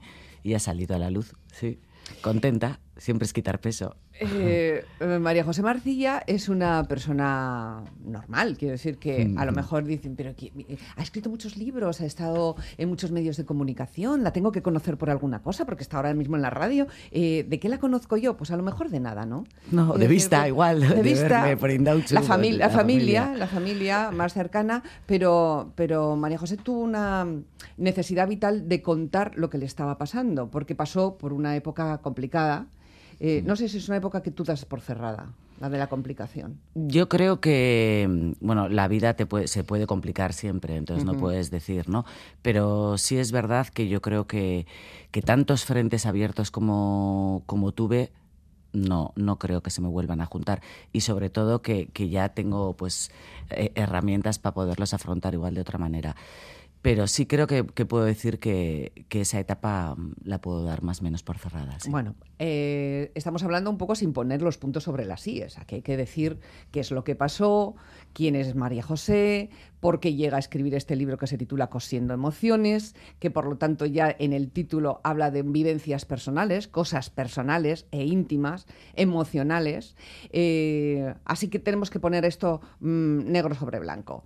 ¿Tú quién eres y por qué escribes este libro? ¿Y cuáles son todos esos frentes abiertos que te llevaron a escribirlo? Sí, bueno, pues mm, yo soy Marijose, pues lo que dices que yo creo que es un piropo que hoy en día te digan que eres normal. O sea que- y- y- Bueno, no hay nadie normal, querida, ¿eh? Nadie, no hay nadie normal. Entonces, pues frentes abiertos pues a nivel, a nivel personal, a nivel familiar, a nivel laboral y a nivel de enfermedad. Entonces, es un libro que es verdad que hay que contextualizarlo y hay que contextualizarlo eh, eh, en una situación de, terapia, ¿no? Yo estoy haciendo una terapia de psicoanálisis y, este libro es un poco herramienta a, modo, a modo de limpieza. Y entonces van saliendo cosas que yo tenía muy dentro que igual incluso ni sabía que, estaban ahí, ¿no? Y que al final, bueno, pues yo me he dado cuenta que pues vivía mucho en la tristeza, en el miedo, en la rabia y al final pues toda esa situación prolongada en el tiempo pues me llegó a enfermar. Y me llegó a enfermar desde el punto de vista físico y desde el punto de vista psíquico. Y, y entonces, pues, pues ese ha sido un poco el trabajo, el entender por qué yo había llegado, había llegado hasta aquí. Este libro relata vivencias que se ubican en el año 21, capítulo a capítulo, desde diciembre del 18 hasta el 22 de marzo, eh, con esos desencadenantes personales, laborales, de salud, eh, emocionales. Eh, o sea, si le ponemos nombre, hablamos de divorcios, enfermedad, se puede decir, la enfermedad. Sí, sí, sí, la fibromialgia y el estrés. Sí, la depresión también. Mm, luego, la, curación que pasa por la, por la terapia o por el análisis, el libro como herramienta, eh, la conexión familiar, mm. eh, la reivindicación de la figura de tu madre.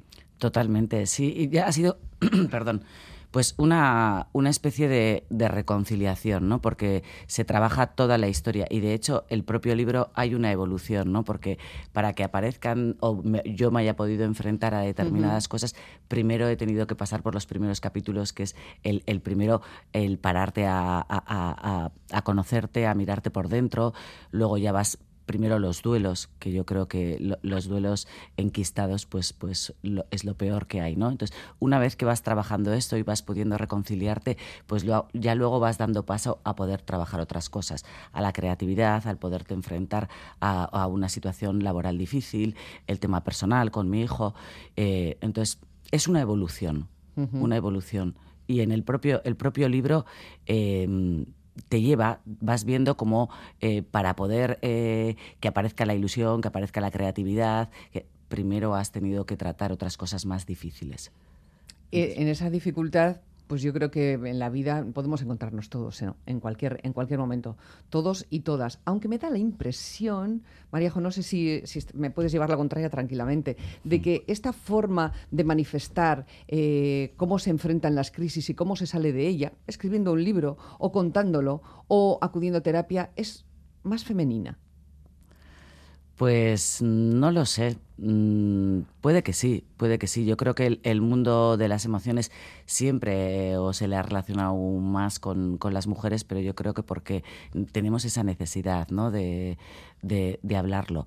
Pero bueno, yo creo que, que muchos hombres les vendría muy bien el poder acercarse a su, mundo, bien a, todos a, su mundo, a su mundo emocional, ¿no? Porque, pues desgraciadamente y sobre todo a los hombres de, pues de nuestra generación, por la educación que, que tuvieron, pues esa parte sensible, esa parte femenina, eh, pues se les había castrado. Entonces lo, lo tienen difícil. ¿No? Ahora ya mayores, el, poder hablar de eso parece que, ellos mismos no se lo permiten porque se, se, tachan de, debilidad, ¿no? Cuando realmente a mí me parece que la gente que hace terapia y la gente que se enfrenta a sus emociones es una valentía brutal. Mm. Sí, lo es. Eh, tú eres abogada de profesión. Sí, sí, sí. Yo estudié en Deusto y además he ejercido. O sea, ha sido. Mi profesión ha sido de ponerse la toga y estar en el juzgado. O sea. ¿Y ahora? En primera línea. Bueno, ahora me encuentro de baja, pero yo ya. ¿Volverás? No, me siento capaz. No. De, volver a hacer lo que hacías antes? No. No. Yo ya no, no. No puedo. No puedo volver a a sentir en mi cuerpo ese estrés y que conlleva muchas veces la actividad eh, judicial. en, en, tu caso la judicial, pero a tantas personas, ¿verdad? Que hay un momento en la vida en el que se juntan varios frentes, que es lo que habías dicho tú, y hay una especie de tormenta perfecta emocional y se produce una ruptura.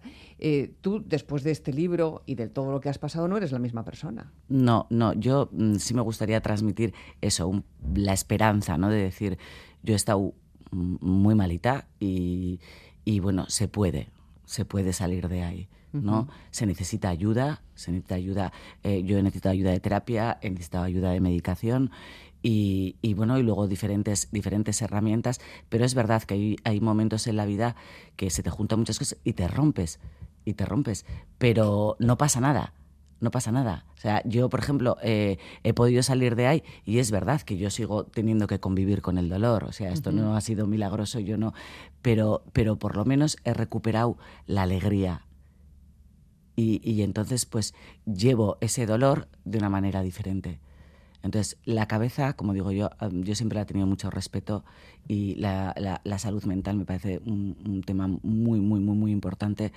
Y, y el poder eh, recuperar y poder estar otra vez con alegría, con ilusión, el sentirte capaz y el sentirte fuerte y no sentir vergüenza por haberte roto, porque ese es el problema, además, que muchas veces estás tan mal y encima tienes el hándicap de sentirte avergonzada por haber llegado a esa situación. Precisamente de eso quería hablar, porque eh, a veces estas cosas eh, que deberían ser más visibles, ¿no? que deberían estar al alcance de la comprensión para que no se consideren eh, ni hechos aislados, ni extraños, ni cosas que pasan como en otro planeta, ¿no? que todos, todos somos candidatos a pasar por una situación como esta, pero muchas veces la ocultamos o se oculta, no se dice, y tú sin embargo has querido contarla, ¿no? Y además contarla de una manera personal. Has escrito un libro, te desnudas en el libro, cuentas cuáles han sido tus vivencias, eh, los problemas por los que pasas, los sentimientos que has tenido. Y, de alguna manera te sientes ejemplo para, la, para quien pueda estar escuchando y ahora mismo pasando por un momento semejante. Mm, bueno, no, no sé si ejemplo o no, pero, pero creo que, que sí es un poco esa me sentía, no, no es con, porque no le quiero llamar responsabilidad, pero sí con, con esa sensación de decir, quiero que sirva, quiero que la gente eh, realmente se dé cuenta de, de, que se puede. Y es un ejemplo, un ejemplo real, ¿no? De cómo has estado mal, de cómo se puede salir adelante. Y, y, sí, sí quería, pues de alguna manera, el poder, el poder ayudar, que la gente diga, pues a su manera, ¿no? Que no tiene que ser igual ni escribiendo un libro, pero, pero sí eh, yo soy muy proactiva en el sentido de que creo que, que al final también tú tienes que agarrar eh, la responsabilidad sobre tu vida, ¿no? Y te han pasado cosas y no puedes estar echando la culpa siempre o a tu padre o a tu madre o a las circunstancias o a tu pareja, ¿no? Pues las cosas se han hecho como mejor se han podido, que es muy importante trabajar también el, el, el perdón y la reconciliación y a partir de ahí, ¿qué quiero hacer yo, ¿no?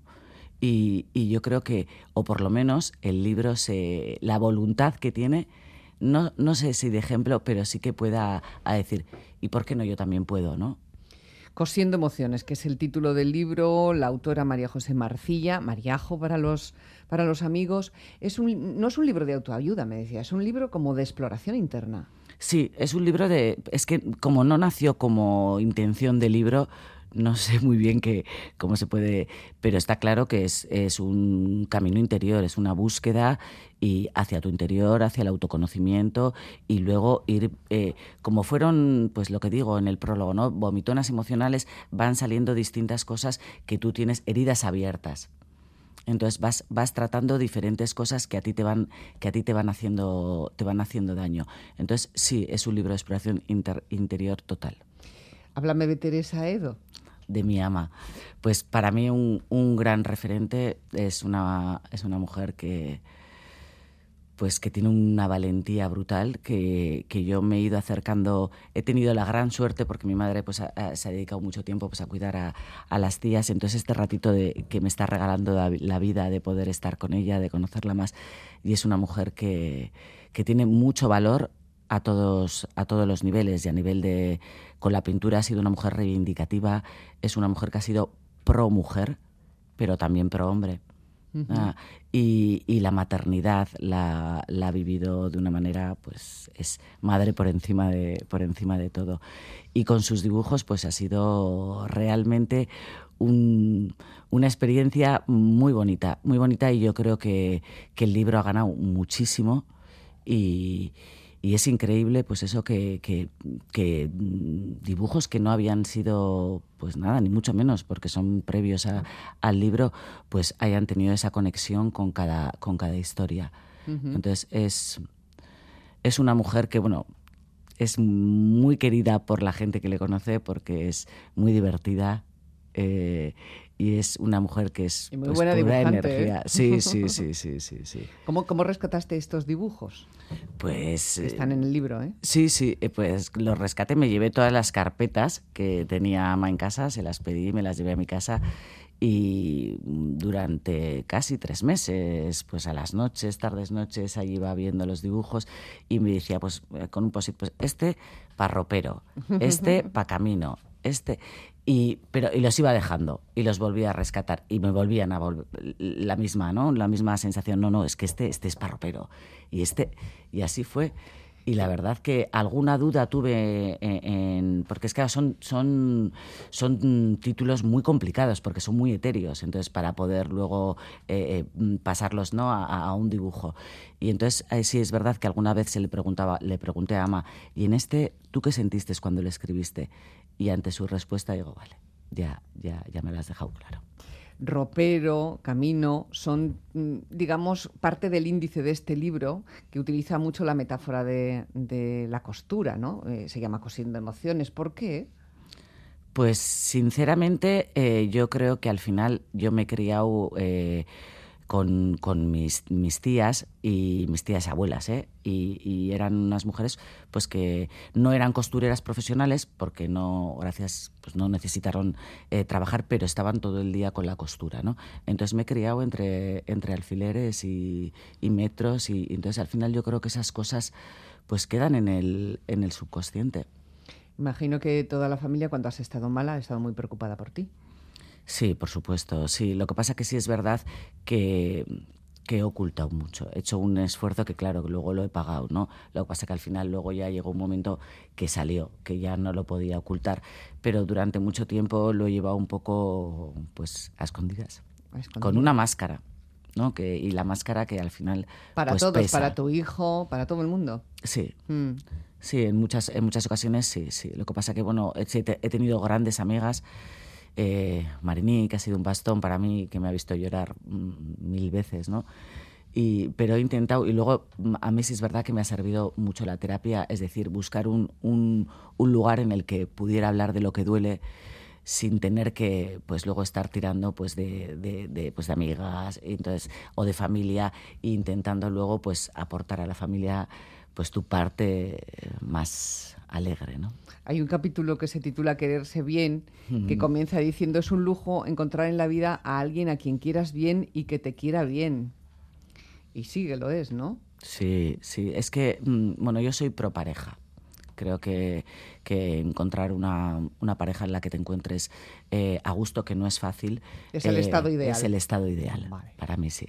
Y lo que pasa que muchas veces, eh, mm, a ver cómo te dice, intentamos o responsabilizamos a la, a la pareja o le exigimos a la pareja nuestra felicidad, ¿no? Y a veces nos tenemos que dar cuenta que cada uno arrastra cosas que nos impiden ser felices. ¿no? Entonces tienes que, que primero conocerte tú para poder primero quererte tú bien y poder dar lo mejor a la Eso pareja. se, dice, eso se dice mucho, pero lo que quiere decir Mm. en el fondo es que casi ninguno nos conocemos a nosotros mismos. Que no ¿Tú qué has descubierto, Betty, en todo este proceso? Jo, yo sí me, yo pues lo que te digo, ¿no? Que había grietas en mí que yo no, no, no, no sabía, ¿no? O sea, yo pensaba que, que la, la, la rabia y el miedo eh, no sabía que estaban tan presentes constantemente en, en mi vida. ¿Has encontrado más gente que diga, "Mm, yo es como tú, me ha pasado esto también? Pues eh, En todos ah, estos meses, por en ejemplo, estos que has- he tenido eh, eh, pues mucho feedback de gente que ha leído el libro y ha conectado eh, en determinadas cosas, pues por ejemplo a la hora de, de la maternidad, ¿no? De diciendo, jo, qué, qué- qué bien hablas de, de- de tu hijo y yo me doy cuenta que le estoy viendo pues todo lo negativo, ¿no? Y al final igual pues es un espejo, si tú eres incapaz de verte lo bueno tuyo, ¿cómo lo vas a ver en, en- en tu hijo, no? Luego mucha gente también el tema de, del estrés en el trabajo, ¿no? Incluso de, de- de las parejas. Entonces, no, eh, no me encontró con nadie que me haya dicho, pues por todo lo que, pa- que Ya, lo mismo, yo, lo ¿no? mismo no, pero, claro. pero, pero sí, sí que han pasado cosas puntuales, ¿no? Los duelos. ¿no? La muerte, la muerte es algo que yo siempre digo que nos tendrían que enseñar desde pequeños a hablar de la muerte, porque yo creo que daríamos más valor a la vida sufriríamos menos y, parece que cuando se muere, se le muere a alguien, un familiar, o, es que parece como que, que te da cosa acercarte a él, ¿no? Y, y, cuando es realmente cuando más te necesita, ¿no? Entonces yo creo que ahí tenemos mucha labor desde la infancia. Yo creo que es cuando realmente deberíamos tener más presente el mundo de las, de las emociones. Oye, si tú eres abogada y ya no vas a poder ser abogada, ¿ya has pensado qué vas a ser? no, no, porque no. Estoy intentando, estoy intentando dejarme. Ser, ya sé quién eres. Sí, estoy intentando dejarme llevar porque yo ahora todavía, todavía no, no, no estoy en un proceso de incapacidad, no sé lo que va a pasar con mi, con mi futuro laboral. Intento no, no, no, pensarlo, no pensarlo mucho. Estoy aceptando la situación de saber que tengo que estar de baja que eso ha sido para mí un conflicto interno tremendo, tremendo, porque me costaba mucho la sensación de estar de baja, ¿no?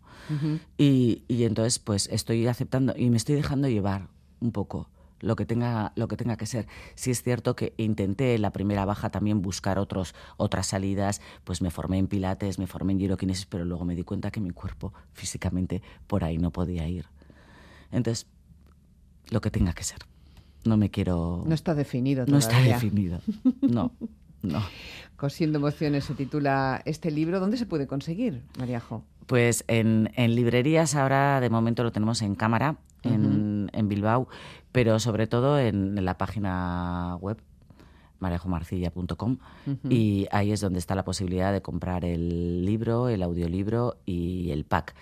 Es cierto que, bueno, también le estamos haciendo en presentaciones un poquito pues a petit comité en diferentes, en diferentes sitios, en alguna cafetería, en, porque eh, es una manera, primero, mm, de poder eh, promocionar el audiolibro que para mí ha sido una experiencia Otro importante. Otro descubrimiento, ¿no? Otro descubrimiento y que realmente el audiolibro, y eso me lo ha dicho la gente que lo ha cogido, se acaricia la emoción mucho más que por escrito mucho más que por escrito. Entonces, a mí me está gustando el tema de las presentaciones, porque al final eres tú, ¿no? Pones tu cara, pones tu, tu verdad, tu, pero tú misma. Y luego hablas con la gente. Entonces, pues bueno, es una manera distinta, como dice mi madre. No he visto, hija, vender un libro así nunca. Y, pues bueno, de forma diferente, pero de forma más, más cercana y más real. Bueno, pues a toda esa gente que sé que está escuchando a María José Marcilla ahora mismo, que son de su círculo más íntimo, de los allegados, un saludo desde aquí, desde la radio, que es un saludo extensivo también a todas esas personas pues, que por algún otro, por, por cualquier motivo, se han roto y han sabido o han podido o han tenido la oportunidad de recomponerse, porque eh, generalmente lo hacemos, ¿eh? Parece mentira de que, salgamos de agujeros tan oscuros. Muchas Hay campeonas. pero campeones, efectivamente se sale de ahí y esa es una esos momentos duros de, la vida. Eh, seguro que hay gente que los está pasando en este mismo momento, incluso pueden estar escuchando hasta la radio. Para todos, para todas esas personas, nuestro abrazo más cordial. Y una canción para salir. Hemos empezado con Rosalén y ahora hay otra, una, que habla de quitarse ropa, ¿o cómo es eso? Sí, sí, habéis, una canción que me, me, lleva a la parte niña, esa parte niña, después de todo ese proceso que pasas en la que te vas quitando capas, ¿no? Porque al final es quitarse eh, pues peso de la mochila y, esta canción a mí, es más, he recuperado esa ponerte mientras te duchas y mientras te das la crema y, el bailar, ese, esa parte niña y esta canción me encanta. Hasta muy pronto, ¿eh, María José? Cuando quieras, encantada. Agur, Gracias.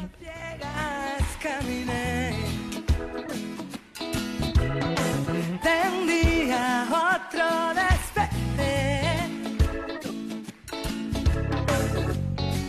con el sol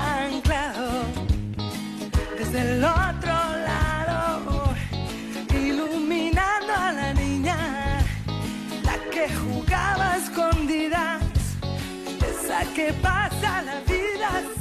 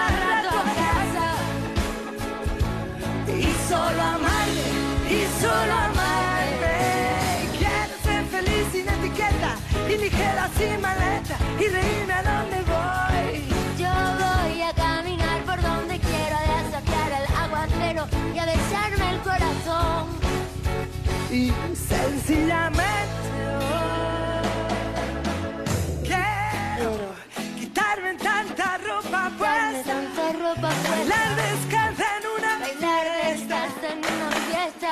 y perdonarme y perdonarte.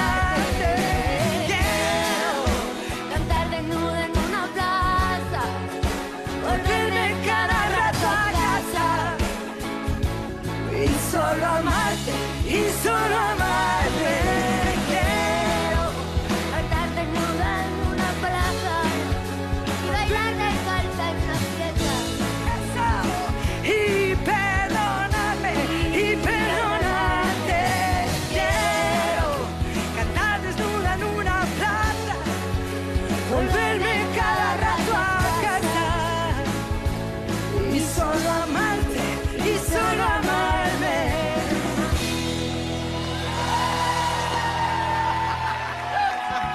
interés por saber quiénes son, quiénes están cantando. Pues Rosana con Bebe, la canción se titula Sin tanta ropa y seguimos adelante a las 10 y 37 minutos de la mañana con pues el momento de la semana, la semana de.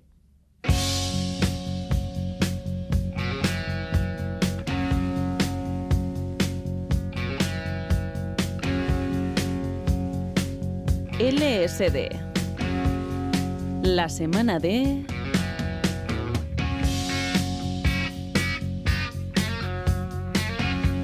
Es la semana y el día, porque este domingo es el Día Internacional contra la Homofobia en el fútbol. El lunes pasado, un futbolista checo del Getafe, cedido en el Esparta de Praga, Jakub Janko, se ha convertido, Jankto, perdón, voy a decirlo bien, se ha convertido en el primer profesional de la élite futbolística europea en declararse abiertamente homosexual. Esto no debería ser noticia, Ander Iríbar, pero lo es, ¿verdad? Pues sí, lo es.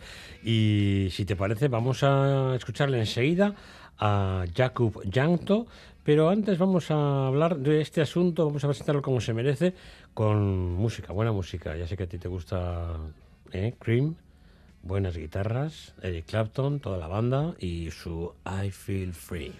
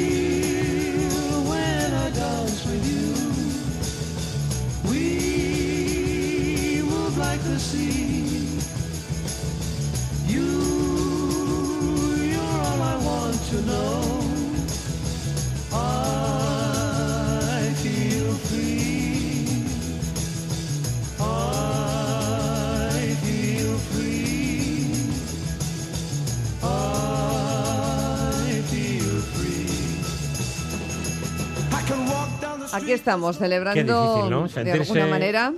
libre, ¿no? Y Qué difícil Sí. para los futbolistas profesionales que siguen con este tabú tanto en los vestuarios, en las gradas, en fin, y es algo que parece que cuesta, ¿no? Quitarse de encima todas estas historias en el conocido deporte rey, que en esto no llega, vamos, En ningún caso llega a ser reina. eso es. por lo que por lo que vemos. Como no podía ser de otra manera, pues hoy nos acompaña nuestro compañero de ITV Quirola, Nasari Altuna. Nasari, siempre es un placer hablar contigo. ¿Qué tal estás? Egunon. Egunon. Egunon. ¿Te sorprendió este anuncio, Nasari, el lunes? Bueno, una noticia de este tipo siempre sorprende por lo inhabitual y Claro. lo inhabitual es que sea noticia. El hecho de que alguien para, para expresar su sentimiento, para ser como es, para, para eh, eh, eh, llevar a cabo su sensibilidad de alguna manera, Ujú. tenga que eh, hacer una declaración oficial. Y yo creo que en este caso se inspiró Jakub Janko en, eh, en otro hecho que hace un año abordamos en otro programa de esta casa. Era el caso de Josh Caballo, un australiano, Ujú. que claro, él se encuentra a las antípodas. Y en este caso, eh, el campeonato australiano no es tan mediático como, como cualquier otro europeo. Entonces él ponía eh, el grito en el cielo en este sentido de cara al Mundial de Qatar también, que se pierde una gran oportunidad en, en el Campeonato del Mundo de abordar este tema con respecto a la FIFA también y luego todo el tema del brazalete arcoiris y, y todo eso, pues que, que- que generó tanta polémica. Mm, Jakub Janto. Hi, I'm Jakub Jankto. Like everybody else, I have my strengths. I have my weaknesses. I have a family. I have my friends. I have a job, which I've been doing it as best as I can for years. With seriousness, professionalism, and passion. Like everybody else, I also want to live my life in freedom, without fears, without prejudice, without violence. Sin violencia, vivir su vida con tranquilidad, como una persona más. Y ese fue el anuncio que yo no sé si provocó o ha provocado algo en, en- el mundo del fútbol. Creo que, que poco, poquito, aunque vamos a ir escuchando eh, reacciones, pero me parece que, que poco o nada, porque hoy era o podía ser una gran ocasión también para, no sé, para, para hacer algo en, en torno a esto, ¿verdad, Nasarí? Yo creo que lo, lo verdaderamente noticiable es eso. Eh, muchas veces eh, son palabras, es vacío. hubo cabeceras de diarios de primer orden que abordaron el tema, pero quedó en eso. Eh, yo creo que faltan los actos. eh, muchas veces hay mucha pose, mucha palabrería. Las redes sociales eh, también lo alimentan. Y en contraposición un poco a lo de Josh Cavallo, el, el futbolista australiano que comentaba, que hubo una cascada de reacciones positivas de futbolistas de mucho nivel, primeros espadas de- del mundo del fútbol. En este caso, quizá por el miedo, eh, eso que está instalado en, en la sociedad, ¿no? porque al final el fútbol no deja de ser un reflejo de la sociedad. Hay silencio, eh, miedo por parte de, de la gente que no puede expresar su sentimiento y un poco silencio, diría yo, hasta falta de empatía también, y por parte de los clubes, de las propias eh, federaciones, la UEFA, la FIFA, hoy se podía haber utilizado este hecho que, que ha tenido lugar eh, estos días con Jakub Janko para sensibilizar y poner en marcha pues eh, iniciativas sobre todo eh, orientadas a la educación que es lo que falla yo creo que en este, en Pero este caso. ¿cómo, ¿cómo es posible que, no sé, una representación de la sociedad que también, o sea, es un reflejo de lo que pasa en la sociedad, pero de qué parte de la sociedad? Porque la sociedad hoy día es muchísimo más abierta. En Europa, eh, decirte, no sé, las parejas eh, homosexuales, las parejas de lesbianas están a la orden del día, no pasa nada, pero en el mundo del fútbol no sé qué pasa ahí dentro, ¿por qué está, qué está tan cerrado? Eh, es un campo muy masculinizado y como lo decía el otro día un periodista, una masculinidad mal entendida, eh, orientada a la debilidad, ¿no? Siempre, antiguamente se educaba a los niños, eh, hablo del fútbol, en los valores del esfuerzo, se hablaba directamente de la testosterona, ¿no? El fútbol al final es, es trabajo, es esfuerzo, es talento y es sobre todo inteligencia y respeto. Y en este caso yo creo que hay una masculinidad mal entendida y un miedo de hablar, de abordar verdaderamente el tema por falta de muchas veces de empatía. Eh, no he visto ningún futbolista estos días eh, salir a la palestra para abordar el tema, hablar si verdaderamente en los vestuarios es un problema real y por qué los futbolistas tienen miedo, en este caso eh, los futbolistas eh, homosexuales, de, de expresarse libremente, porque eh, vuelvo a repetir, uno no tiene por qué expresar lo que siente eh, si no quiere. Y el sentirse obligado a ello habla de una anormalidad. Y en este caso eh, hay futbolistas, por ejemplo, de mucho nivel que tuvieron que esperar a, a retirarse, a, a colgar las botas, para liberarse de alguna manera. ¿Por qué? Porque se habían asesorado y les habían recomendado que no sacaran a la luz eh, Mm.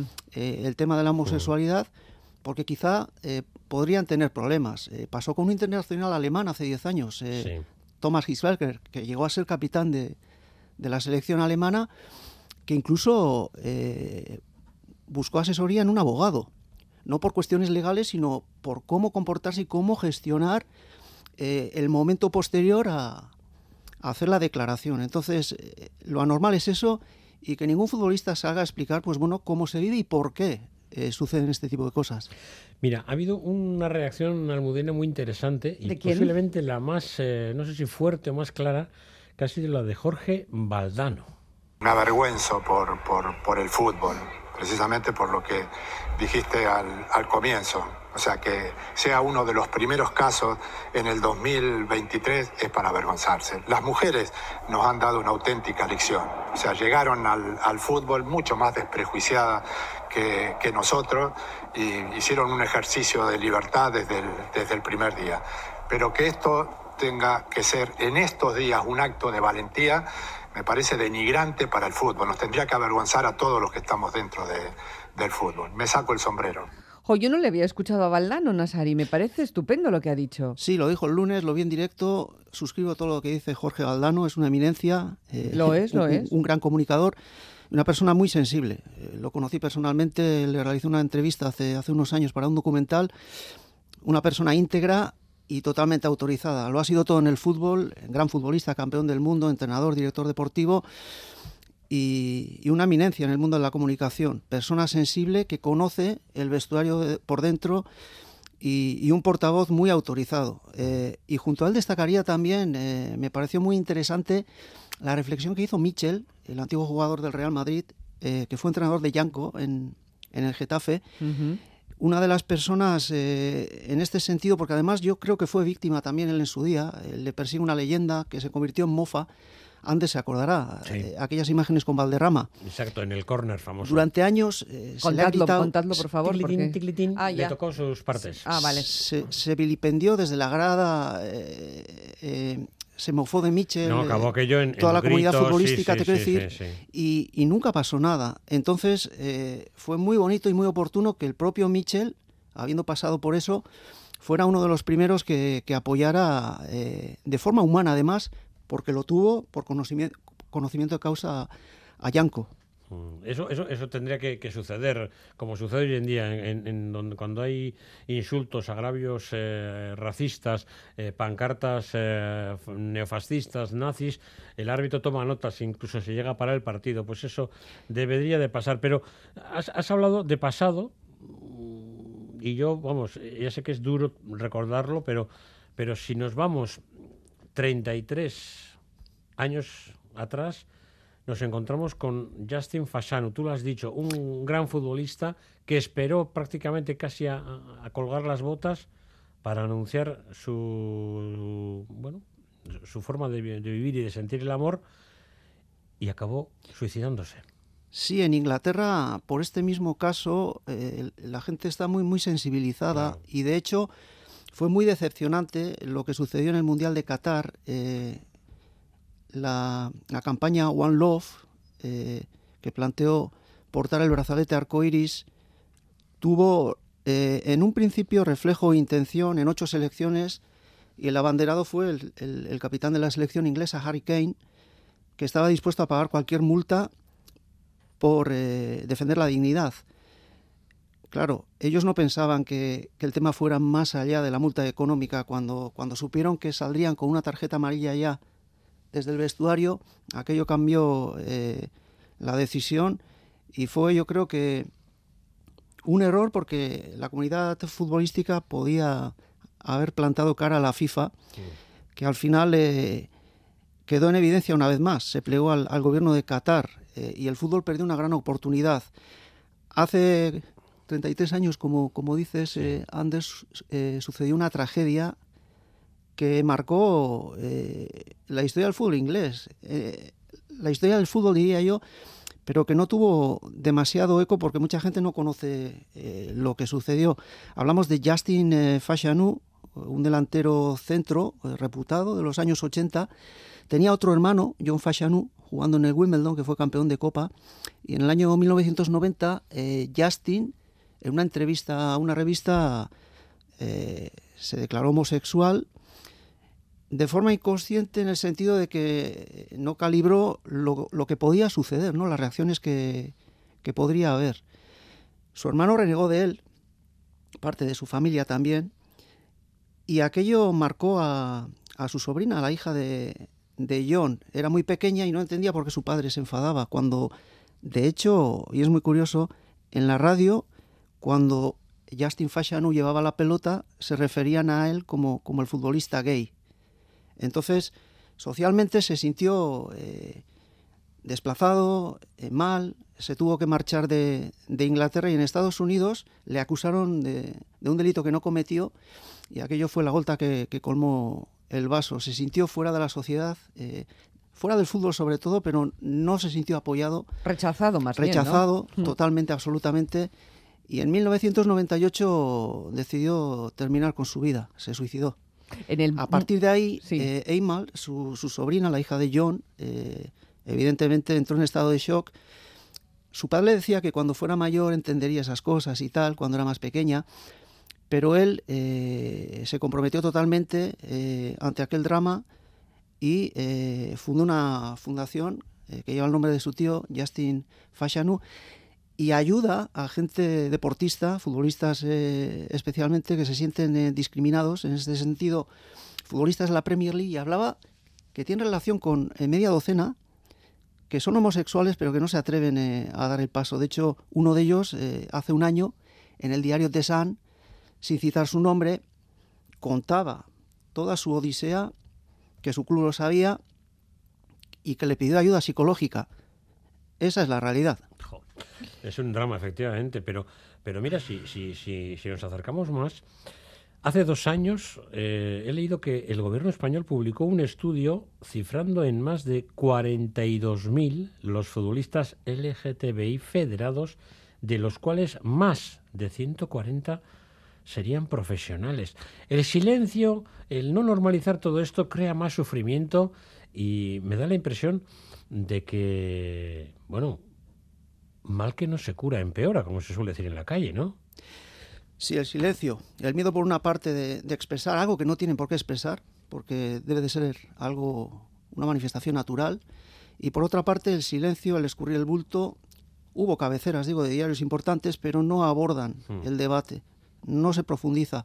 Como decía Sander antes, se podía aprovechar la jornada, y no solamente claro. la Liga Española, Yanco ha jugado en, en, importantes equipos italianos. La liga italiana arrancó el viernes pasado.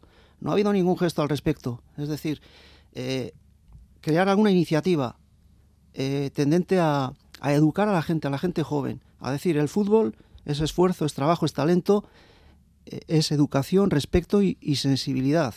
Y en ese sentido hay que hay que ir todos juntos de la mano y crear un debate. Eh, la FIFA, la UEFA eh, se preocupan mucho de la discriminación. Mm. Está muy bien el tema del racismo. Eh, sacan un brazalete, se hacen minutos de silencio, pero no se aborda uh -huh. el tema en, en, profundidad. Y esto requiere, requiere de educación y de, de, educar a los niños y a las niñas desde, desde la inclusión, desde el respeto y de ir todos unidos y, y sobre todo aceptar al diferente, porque el diferente en todos los órdenes de la vida Alguien lo dijo en su día, está bajo sospecha y nada más lejos de la realidad. La diferencia al final es la diversidad, es la riqueza. Eh, sí, es enriquecedora. Pero este es un fenómeno realmente complejo, ¿no? El de la homosexualidad en el fútbol, en el fútbol masculino en concreto, ¿no? Tiene que ver también, probablemente, con el dinero, con los clubes, con la mm, como, como ha pasado también en el Mundial de Qatar, ¿no? Hemos, tenido ahí eh, op oportunidades estupendas de manifestar un deseo de libertad, de, eh, conciliación, de, de en fin, en todos los sentidos, y no se ha hecho. Eh, ¿A qué tienen miedo los clubes? ¿A qué tienen miedo los directivos? ¿A qué tienen miedo en la FIFA con este asunto del exceso de testosterona que, del que se hace tanta gala en el fútbol? Eh, es un campo muy jerarquizado. Manda la FIFA y por ¿Pero que es un vez club de macho mens o qué? y para por primera vez en Qatar eh, se plegó a los deseos de un gobierno. Eh, Así es. el dinero, tú lo dices, eh, has dado en el clavo, hay muchos intereses y es una cuerda, es una escalera que va de arriba abajo y al final, ¿por qué Harry Kane, que se comprometió a llevar, a portar el, el brazalete arcoiris, aun sabiendo que, iba a ser sancionado económicamente solamente, ganan mucho dinero, eso no, no suponía un gran esfuerzo para ellos, pero cuando supieron que la FIFA les iba a sancionar con una tarjeta amarilla ya de salida, eso condicionaba mucho, comprometía y empieza la historia de que hay un país detrás, eh, no se puede comprometer el resultado, la ilusión de la gente, etcétera, etcétera, pero ¿dónde queda la dignidad? Y al final, en el fútbol masculino ocurre eso, hay mucho interés, nadie quiere perder, nadie quiere salir de su zona de confort. Claro. Y yo echo mucho de menos lo que decía. eh, estamos hablando periodistas de, de este tema, básicamente. ¿Dónde están los futbolistas? ¿Dónde están los profesionales, no? Oye, ¿y tú crees que en el próximo Mundial Femenino de Fútbol las chicas en esto, como en tantísimas cosas, nos llevan traineras de ventaja? ¿Habrá algún gesto? Eh, ¿Echarán incluso un capote a sus compañeros chicos? Eh, pues no sé, eh, puede haber algo allí. Además, es un Mundial que se disputa en, en una zona muy, muy interesante en todo este asunto, como es Australia y Nueva Zelanda. No lo dudéis, ellas van a la vanguardia de todo. Claro. Lo han tenido más difícil en todos los sentidos, en el deporte también, y son muy valientes. En la Liga Española estamos viendo cuántos problemas hay en cuanto a organización, en cuanto a agravios.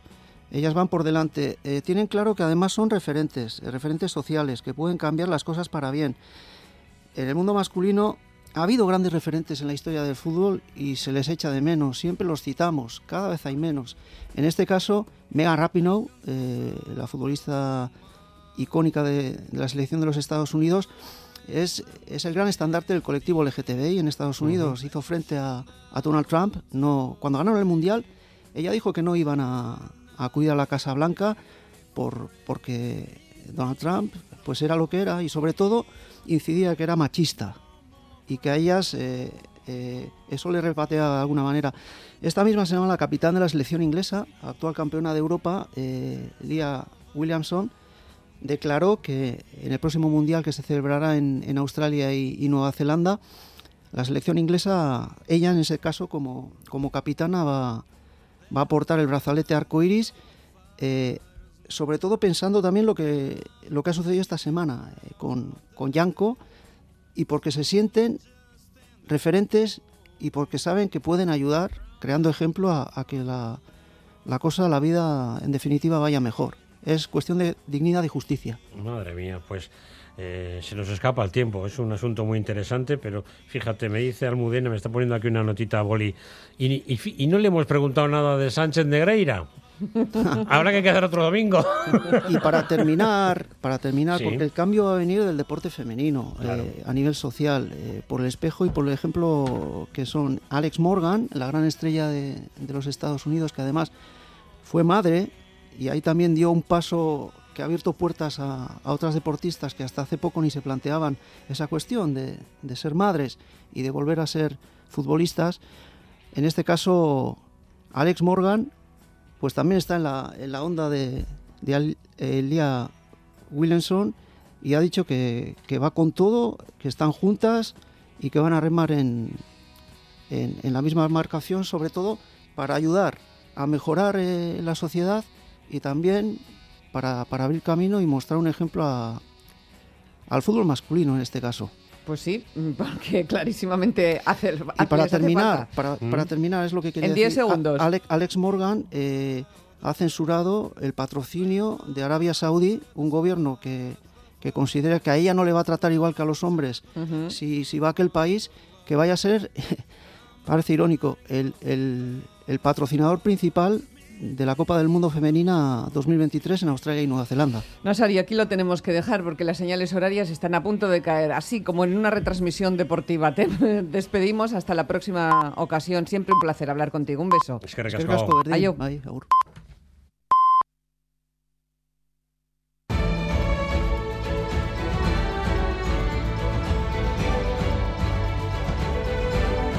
Radio Euskadi Servicios informativos.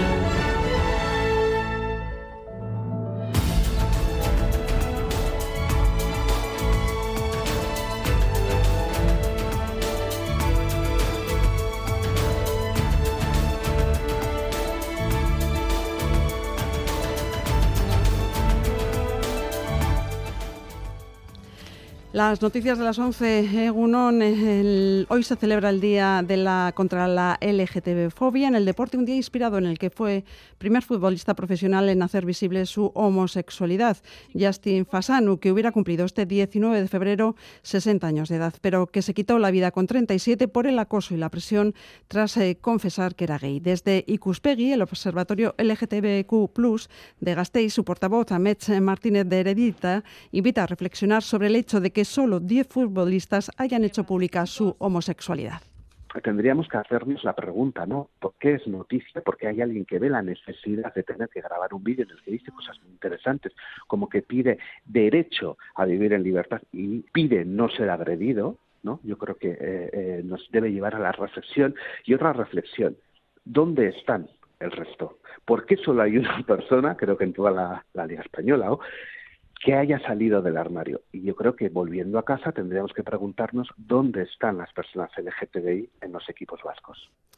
Y en crónica política, la coordinadora general de, de Podemos Euskadi, Pilar Garrido, ha calificado de desafortunadas en las declaraciones del presidente del Euskadi Burubachar, Antonio Ortúzar, afirmando que la formación morada es lo peor en política junto a Ciudadanos y Vox. Garrido ha pedido en estos micrófonos de Radio Euskadi al PNV que en vez de criticar se centre en gestionar mejor Osakidecha muy desafortunadas esas eh, declaraciones. Podríamos decir que lo peor de la política es eh, cómo está ahora, ¿no? Osakidecha y la pena que da, ¿no? Acercarse a un ambulatorio y llevar a tu niño o a tu niña al, al, pediatra o otra serie de cuestiones, ¿no?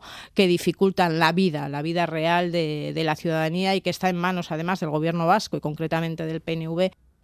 Y en el capítulo de sucesos, nueve personas han sido detenidas por favorecer el empadronamiento fraudulento en Navarra de migrantes en situación irregular. La organización criminal captaba personas que tenían la necesidad de regular, regularizar su situación y a las que pedía entre 500 y 700 euros. La Guardia Civil ha contabilizado más de un centenar de empadronamientos fraudulentos en la comunidad foral. Tres domicilios de San Adrián y de Estella han sido registrados y el juez ha decretado prisión sin fianza para el líder de trama. Y en pleno fin de semana de carnaval, las cuadrillas y comparsas eh, protagonizan hasta ahora todo tipo de desfiles, la mayoría por primera vez sin restricciones de ningún tipo tras la pandemia. A esta hora comienza en Tolosa su desfile. Allí está nuestra compañera Olache en Balda. Olache, Gunón. Egunon, la mayoría de los tolosarras han comenzado este domingo cantando y bailando al son de la diana, aunque algunos nos han dicho que se ha unido más tarde cuando el gentío se ha retirado. A esta hora continúan las charangas y cada vez se ven más personas en la calle, ahora sí, vestidos con los frases del carnaval. Los escuchamos. ¿Te parece? Divinas de la muerte debemos de estar, ¿no? Así hemos pensado. De hippies. ¿Ya lo tenéis todo preparado? Todo, todo preparado. Pues así como unos pantalones cosidos con margaritas, campanas, así con blusas de flores, mucha margarita, girasol. Como decimos, acaban de salir las carrozas y también tenemos comparsas por la calle, planes para todos en este domingo de carnaval en Tolosa. Es que ricasco, Olach. Con este ambiente festivo finalizamos. Más información a partir de la una y en todo momento en eitv.eus y en la aplicación EITV Albisteac.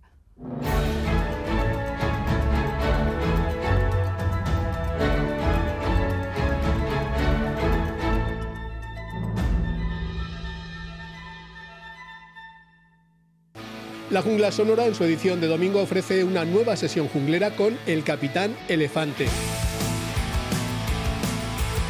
El cuarteto de rock de Baracaldo acaba de publicar su sexto álbum, Asuntos Exteriores, una colección de 10 canciones con sus ritmos urgentes y sus letras perturbadoras. Y así llegan hasta el estudio 3 para descargar una selección de sus mejores momentos. Déjame en paz, ya te lo he dicho mil veces. Todo lo malo que te pase te lo mereces. Que se estrelle tu avión, no, te descuartice la mafia. Que cada vez que tengo orilla solo ocurren desgracias.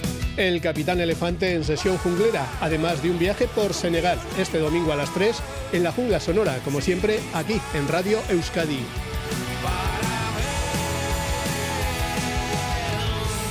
Jungla sonora con Joseba Martín. Más que palabras. Con Almudena Cacho.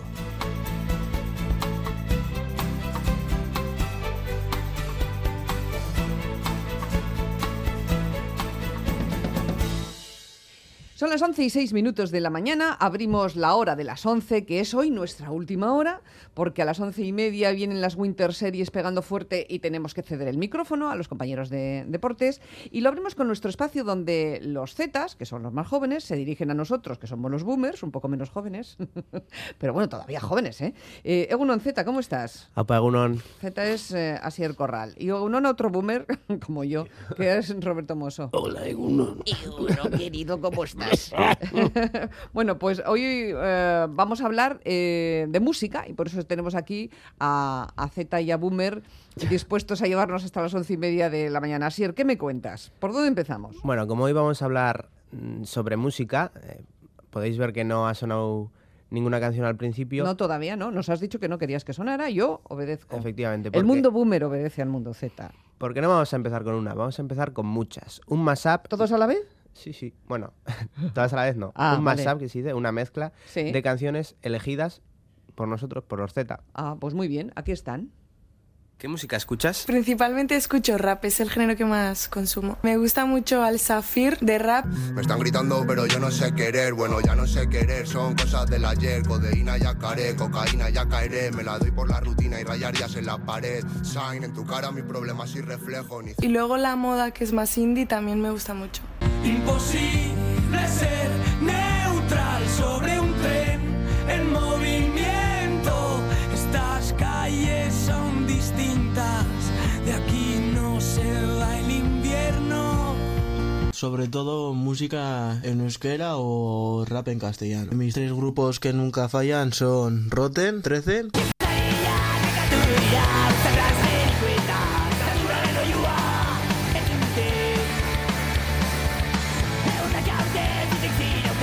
Brigade Loco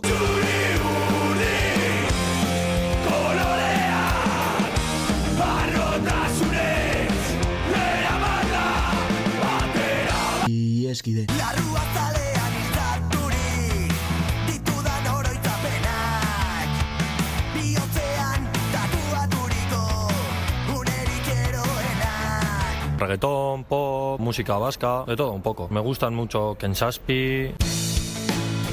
Behar dutanetan ezin naiz babestu zure besoetan baina Gatibu,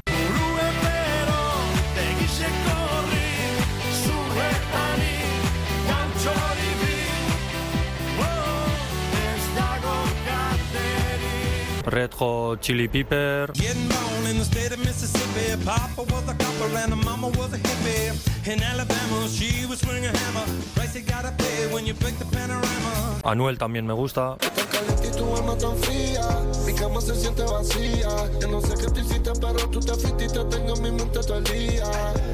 Sobre todo me gusta la música pop. El grupo de Coldplay.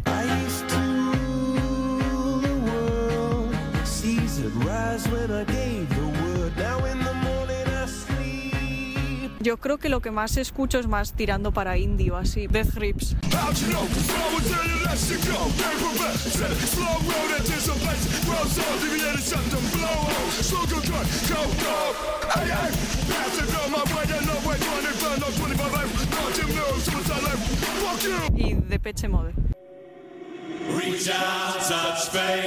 you,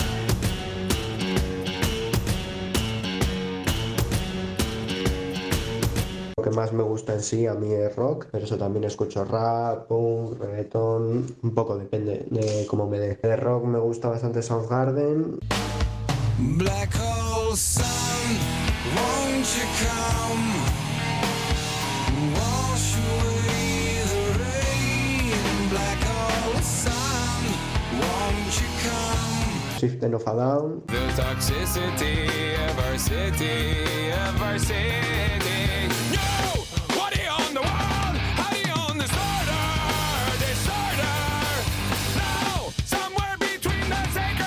Berri txarrak. Bikote bat musuka mundua desafiatzen. Bizitza xurgatzen, musuz musu maitasuna puzten Ez dute bestentzako lekurik apena susten. Telebistari begira jarri naiz, naiz, naiz, naiz, naiz. Eta albistek berri guztiek, berri gehienek. Hotzak erakusten dioten zorionari, zoriona burari Desacato. Veneno pa los miedos pa poder sobrevivir. Y tengo que salir muy lejos de aquí Muy, lejos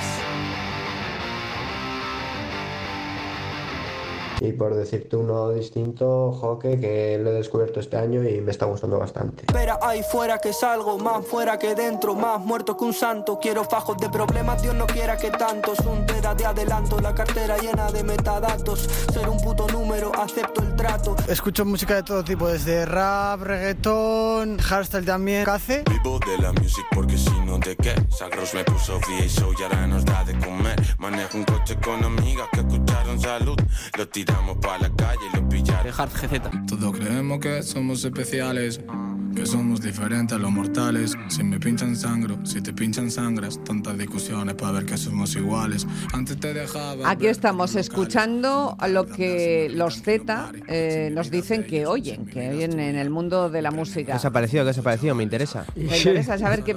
Pues sabes cuál es mi primera reflexión, que no conozco la mayor parte de las cosas que escuchan, pero que no lo conozco no porque no pudiera conocerlo, sino porque escucháis la música con cascos y estáis siempre metidos en vuestra música que no compartís, que solo escucháis vosotros en el coche cuando se viaja, en el autobús cuando se desplaza uno a la universidad o a otros lugares. Y entonces ah, hu- hubo un tiempo en que la música de los más jóvenes les sonaba a los más mayores, porque la oían por la radio o, eh, o en casa con, con- en, en el aparato de reproducción de música. Ahora no, ahora es un mundo muy personal, muy personal y que no se comparte más que en sus grupos, ¿no? Esto es lo que yo lo, lo- lo primero que he pensado. ¿Estás de acuerdo, Z, con esto? Sí, y luego vamos a ver cómo la mayoría escuchamos música con los cascos. Ya. Bueno, yo te diría que por ahí había mm, bastante boomer espolvoreado. Sí, había boomer ¿No? espolvoreado, Yo he sí. visto ahí desde Pitch Mode, tal. Te quiero decir que todavía hay, hay música que aguanta el paso del tiempo, los Coldplay, etcétera. Y, y luego, pues efectivamente, música más, más de, de grupos quizás de grandes minorías. Ahora, también te diré que un poco ha pasado siempre. ¿eh? Yo creo que había en nuestra época también la música mainstream, Sí. que oía todo el mundo, el Un rayo de sol y demás. Y luego estaban las músicas que se oían en grupos más Casi cerrados. todo bastante mainstream, diría yo, ¿no? ¿Mm? Casi todo bastante mainstream. Lo que estaba ¿no? sonando aquí, sí, dices. ¿no? Por lo menos para mí. Para ti, para No, ti, claro. El, el, el hockey este, por ejemplo, no conocía. Había varias cosas que ¿Y a- no... ¿A Quevedo le conocéis? Sí, a Quevedo sí, hombre. Pues hace unos meses el cantante de reggaetón dijo esto en una entrevista a Europa Press. Al final tienen que dar una opinión y yo entiendo que una persona, una persona de 50 años, le pones mi música y que te va a decir que es una mierda. Y entiendo que lo diga, ¿eh? De verdad. Porque eh, otra generación... Bueno, pues vamos a hacer la prueba, ¿no? Os pongo unos cortes de canciones de Quevedo y me decís qué os parece. A ver. A mí personalmente no me gusta, pues porque no me gusta este estilo de música, pero la verdad que lo tengo muy interiorizado. Llega al club con el combo, rápido, y lejos. Se pintaba los labios y la copa como espejo. Se acercó poco a poco y yo queriendo que me baile. Estoy bien con la piba, pero la música ahora es mi amante. Sigo con la misma cadena que tengo desde antes de ser cantante. No tengo que ponerle más brillo si yo ya nací brillando como diamante. No se cuelgan las botas, bolsito de Dior cuando sale y un blin blineo que hace que pite el detector de metales. El terror de las yales, un blon y botella y se van todos los males. Cayó la noche, la nena me dijo que no tose, pues la puse a fumar y la prefiero a ella aunque tiren un par. Quiere repetir la noche de la hablé la original. Pues, no sé, eh, no sé qué tengo que decir. Pues, Estoy desconcertada. A mí, a mí, en general, ese tonillo así como eh, de chico mimoso que está- se lleva Sí. tanto, ¿no? Es, es lo que se hace en el autotune así mismo. Un poquito, ¿no? Pero bueno, esto claro, lo estamos viendo con las gafas de la edad. Yo una cosa que sí le atribuyo mucho mérito es a aprenderse esas letras tan largas. Es increíble. O sea, Las eso repetir- en- las en repetirán directo- igual luego. Hombre, en directo las cantan, ¿no? Supongo sí. Con lo cual... a que a ti no te mola Cinco folios No, de... No, no te gusta. ¿Y, qué crees, cuál crees que es el secreto de que le guste a tanta gente? a, Bueno, a pues tantos sí, zetas. O sea, tú lo escuchas y dices, bueno, pues para bailar y tal, se lo puede comprar. Y en las discotecas y todo eso, pues. Pero el mensaje mucho. conecta. No, porque mensaje yo diría que no hay. Hombre, eh, ya cayó la noche. algo habrá, ¿no? Palabras hay, ¿eh? Ahí para parar un tren. Ya cayó la noche, pues no sé. vale, vale, vale. Muy bien. Bueno, y ahora vamos a entrar en, el- en la- en las formas, ¿no? En las formas de consumir la música. Robert, ¿tú cómo la consumías? Ay, bueno, yo sinceramente te digo, yo miro para atrás y una de las imágenes de mí mismo que más me gusta es esa. Yo creo que lo, lo he comentado alguna vez ya. La, la imagen de, de el tocadiscos, la intimidad, el, el ir descubriendo discos, el intercambiar con amigos. Era difícil porque. Tú descubrías la música en la radio, pero luego conocer, o sea, con- conseguir el objeto, el, el fetiche, pues tenías que intercambiar con los que tenían afición a la música también en clase, etcétera. Y, y después, pues bueno, estaba por un lado el maletín de singles con las canciones quizás que se que podrían estar más de moda y luego estaba la escucha que yo creo que eso sí que está en retroceso del LP como obra completa, ¿no? Sí. Del Sgt. Peppers de turno, del Made in Japan de turno, del incluso del Nevermind the Bollocks de turno, ¿no? Que se oía de principio a fin y que tenía una intencionalidad por parte del artista de que lo escucharas así, de principio a fin, y no picoteando la tercera canción o la quinta o, o la séptima. ¿no? Esto un poco va también como por modas. ¿no? Es verdad. Eh, a- Asier ha tenido un poco el contacto con los dos mundos, porque tu padre es muy musiquero Sí. y, y en, en tu casa altavoces y baffles ha habido siempre, o sea, ha habido música ambiental, pero, tú ya no lo oyes así. Como tú dices, ahora mismo casi todos los jóvenes escuchamos con, con los cascos, pues yendo a la uni, paseando. ¿Y, cómo os que- informáis? ¿De qué, es lo que es- eh, se lleva? De, de- de qué es lo que...? Pues Habláis entre sobre vosotros. todo por las redes sociales. por las Ajá, redes sociales. sobre por las redes sociales. ¿Qué dispositivos consumes música? Normalmente en el móvil, con auriculares suelo escuchar música y alguna eh, también suelo escuchar en la tele. En el móvil, en Spotify. Con los cascos en el móvil. Suelo ir con cascos siempre. En el móvil, en Spotify sobre todo. Con el pirata este, que consume pocos datos y está todo. Antes tenía equipo de música en casa, pero eso, tenía un par de discos, pero tampoco, pero no era muy útil, encima ocupaba mucho, más como en los auriculares. Vale, fuentes de información. A ver, eh, muchachos que estáis aquí. Pues ¿Tú, tú por dónde te informas? ¿Por la radio? Yo me he informado siempre más bien por la radio y también por revistas de culto, ¿no? Por ejemplo, Discos Press, Vibraciones, Popular 1, eh, Muscaria, por supuesto, más tarde, El Tubo. ¿Y tú, Asier? Pues por Spotify, por las, las propias canciones que te recomienda Spotify, ¿no? En base a tus gustos y amigos y tal. Pero consumes poca divulgación musical, me has Sí, dicho. y es, y es algo que me gustaría, la verdad. Y igual también he hecho en falta algún medio que pues divulgue música igual más dirigida a los jóvenes o no sé, pero es algo que he hecho en falta. Luego, como nos han contado los jóvenes también, las redes sociales pues son otra de las fuentes más grandes que tenemos para descubrir nueva música. ¿Cómo descubres nueva música? En redes sociales, la mayoría de veces, si no, algún amigo me recomienda algo. Por las redes sociales, cuando suben por Instagram stories, que pues, siempre se puede poner una canción o así, de esa manera descubro el título y entonces ya a partir de ahí me la añado en Spotify, en mis listas y ese tipo de cosas. Y así a partir de ahí ya la tengo localizada y la puedo escuchar. Principalmente en Spotify de poner canciones y te van saliendo nuevas y TikTok también me ha descubierto bastantes canciones. Por mi hermana, por los amigos y sobre todo pues por las redes sociales, por los reels que hay. Sobre todo ahí sí que encuentro música nueva. Principalmente por recomendaciones de amigos y conocidos que te recomiendan grupos o artistas y por redes sociales también puedes descubrir nuevos artistas, incluso nuevos tipos de música y así. Bueno, lo que decía de Roberto antes de escuchar los eh, discos enteros y tal es algo que hoy en día no se lleva, yo creo que incluso con los boomers, ¿no? Eh, es verdad que a mí sí me gusta escuchar los álbumes completos, sobre todo cuando salen, porque creo que es una obra, pues como tú has dicho, que se tiene que escuchar del principio hasta el final y está hecha para eso. Aún así, quitando la primera vez que escucho el disco, luego siempre escucho las canciones sueltas. Y la mayoría de los jóvenes también. Bueno, canciones sueltas, eh, yo creo que era lo de Ainco 45. O sea, el single es una canción suelta. Claro, Claro, sí, sí, sí. efectivamente. Los álbumes también han desaparecido. De alguna manera están en el ámbito de la nostalgia, ¿no? Eh, eh, porque, porque ya es el mundo de la canción suelta, Eh, del hit. sí, digamos que no están en su momento, pero como he dicho antes, yo creo que esas cosas van y vuelven. ¿eh? Bueno, vamos a escuchar enseguida lo que estaba ya anunciando eh, Asier, pero me gustaría, eh, es que tengo un mensaje muy chulo aquí que dice, si vivierais cerca de un colegio, de un instituto, escucharíais todo ese tipo de música. Y si además en vuestra comunidad vivir- vivieran adolescentes, escucharías la música por el sun de los baños. Pasaría por el sun de los baños. ¿Qué eres más, de escuchar canciones sueltas o álbumes completos? Soy de canciones sueltas más que álbumes, porque igual en un álbum solo me gusta una canción, ¿sabes? Entonces... Suelo escuchar canciones sueltas, nunca me suelo meter en un álbum y justo escucharme el álbum. Canciones sueltas. Sobre todo canciones sueltas. De vez en cuando también me gusta escuchar al- algún disco. Lo que pasa que para que escuchar un disco a mí personalmente me tiene que gustar bastante el artista o el disco. Yo creo que es más que nada por la concentración, eso no suelo nunca escuchar un disco completo de una persona. Siempre igual escucho dos canciones y ya o me aburre o pierdo la atención y me voy a otro, a otro artista. Normalmente canciones, pero hay álbumes que me gustan, por ejemplo el de Quevedo, el nuevo que ha sacado, Donde quiero estar, o el de Anuel, Real hasta la muerte, me gustan mucho. Bueno, hay que decir también que el casete, que no lo hemos citado hasta ahora, eh, Sí. ha sido muy utilizado. Yo creo que ha habido mucho casete. En Yo soy hija del casete. Claro. Sí. Bueno, se usaba sobre todo, en mi caso, para cazar canciones en el radiocasete. ¿no? Tú Efectivamente. Estabas oyendo la radio y decías, ¡ese me gusta! ¡Clac! Clac. Y Es- muchas veces esa la, soy yo. la escuchabas una y otra vez con la voz del presentador que la presentaba previamente, ¿no? Eh, Solía, el problema de, de la música entonces solía ser el precio, ¿no? Yo creo que era muy excesivo para los estudiantes, pero luego, como decía antes, pues estaban los intercambios, eh, confianza, con amigos, con compañeros de clase.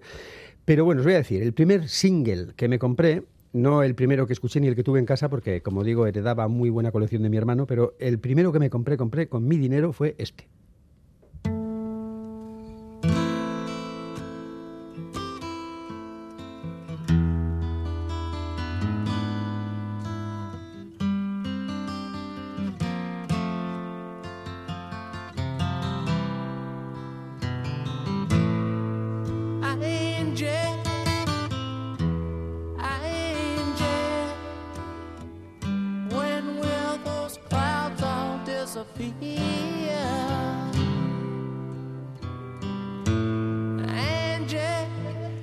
Primer vinilo comprado por Roberto Mosso con su pasta, con su dinerito, ¿eh? que aflojó el bolsillo, sudado bien sudado. La verdad que hoy día tampoco es un- una sorpresa oír esto. Los jóvenes casi no consumen música a través de los discos, de los vinilos ni te cuento. Lo que sí que creo que es que vais a conciertos, mucho los conciertos os gustan, ¿no? Sí, yo los últimos grupos que he visto en directo y que más me han gustado son entre ellos Lagartija Nick, Merina Gris, Chill Mafia, Idoia Surmendi, Fernando Costa. No sé si conocéis. Bueno, Pues, pues, hombre, eh, algunos sí, efectivamente. Lagartija Nixon casi de mi, de mi tiempo. Ya, Bueno, sí, sí. por cierto, que nos escribe gente entrada en la cincuentena que dice que ha conocido casi todas las bandas que, ha- que hemos pinchado hoy aquí eh, por parte de los Zetas, incluidas Rotten, Amairu, Brigade Loco y el Inclito Quevedo. Hay un montón de gente que dice que enseñen a estos eh, cantantes a vocalizar, que no vocalizan. Ese es el mundo boomer, ¿eh? Ese es el mundo boomer, clarísimamente. Pero bueno, eh, a mí me gustan los conciertos de pequeño formato. Claro. Sí, son los más ¿Vosotros cercanos y más divertidos. ¿Cuáles son, ¿Cuáles son los últimos que habéis ido? Pues Uy, hace mucho que Yo estuve con Kevin Johansen el otro día. Sí, ya lo sé. el- Pero es que eso te va en el oficio. Chiquillo, te va en el oficio. Bueno, yo en no fui por el oficio, fui por, por Por el placer, sí, pero, que- pero, el- pero tu oficio de músico también te conecta mucho con, el- con, con- con lo- con los conciertos, ¿no? Y, y he ido a conciertos con él. Y a los conciertos más cercanos, los más, los, los más de pequeño formato, que son los más, los más divertidos. Pero así a gran, de gran, gran formato, pues yo creo que el último que he visto ha sido a, a Springsteen. Sí, sí, sí. Pues eh, si tuviera que decir. Bueno, hace poco vi uno muy bueno de una emisora encima, mm, no voy a decir rival, pero bueno. en Pues otra- dilo, dilo, chico. Sí, pues uno que organizaron en el Guggenheim los de Radio 3. Ah, los de Radio 3, sí. Y me gustó mucho, me gusta cada vez más la fórmula esa del eh, menú degustación, ¿no? Que te toca, salen tres, cuatro canciones, otro, tres, cuatro canciones, así ninguno te cansa demasiado. Creo que les has preguntado qué conciertos han ido, ¿no? Escuchemos los últimos conciertos de, los lo- jóvenes. De los Zetas.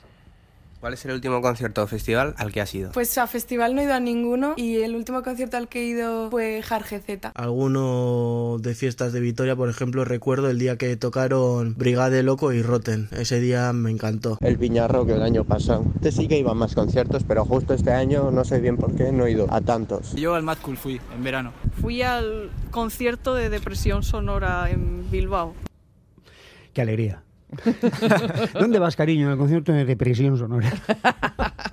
Muy bien, si hay que hablar de LPs, eh, concebidos como LPs, quizá el que más se ha llegado a pinchar, ¿cuál, que, que- que me- este texto me lo habéis puesto vosotros? Sí, sí, sí, pues eh, en mi caso sería probablemente alguno de los Rolling, el Gertie Shout, o sin duda este, el, el Rock and Roll Animal de Lou Reed.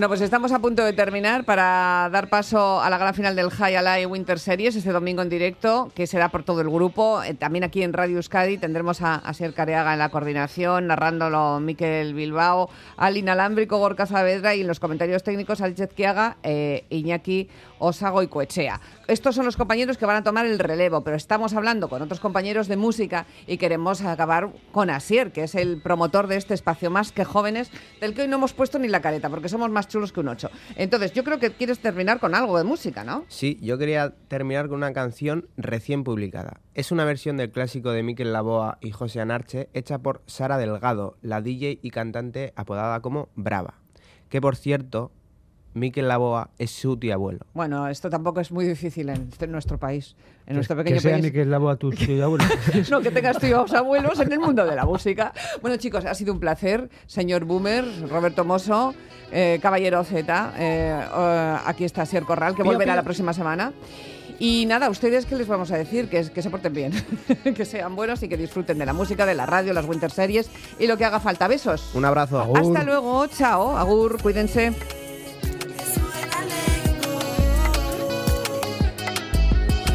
I can't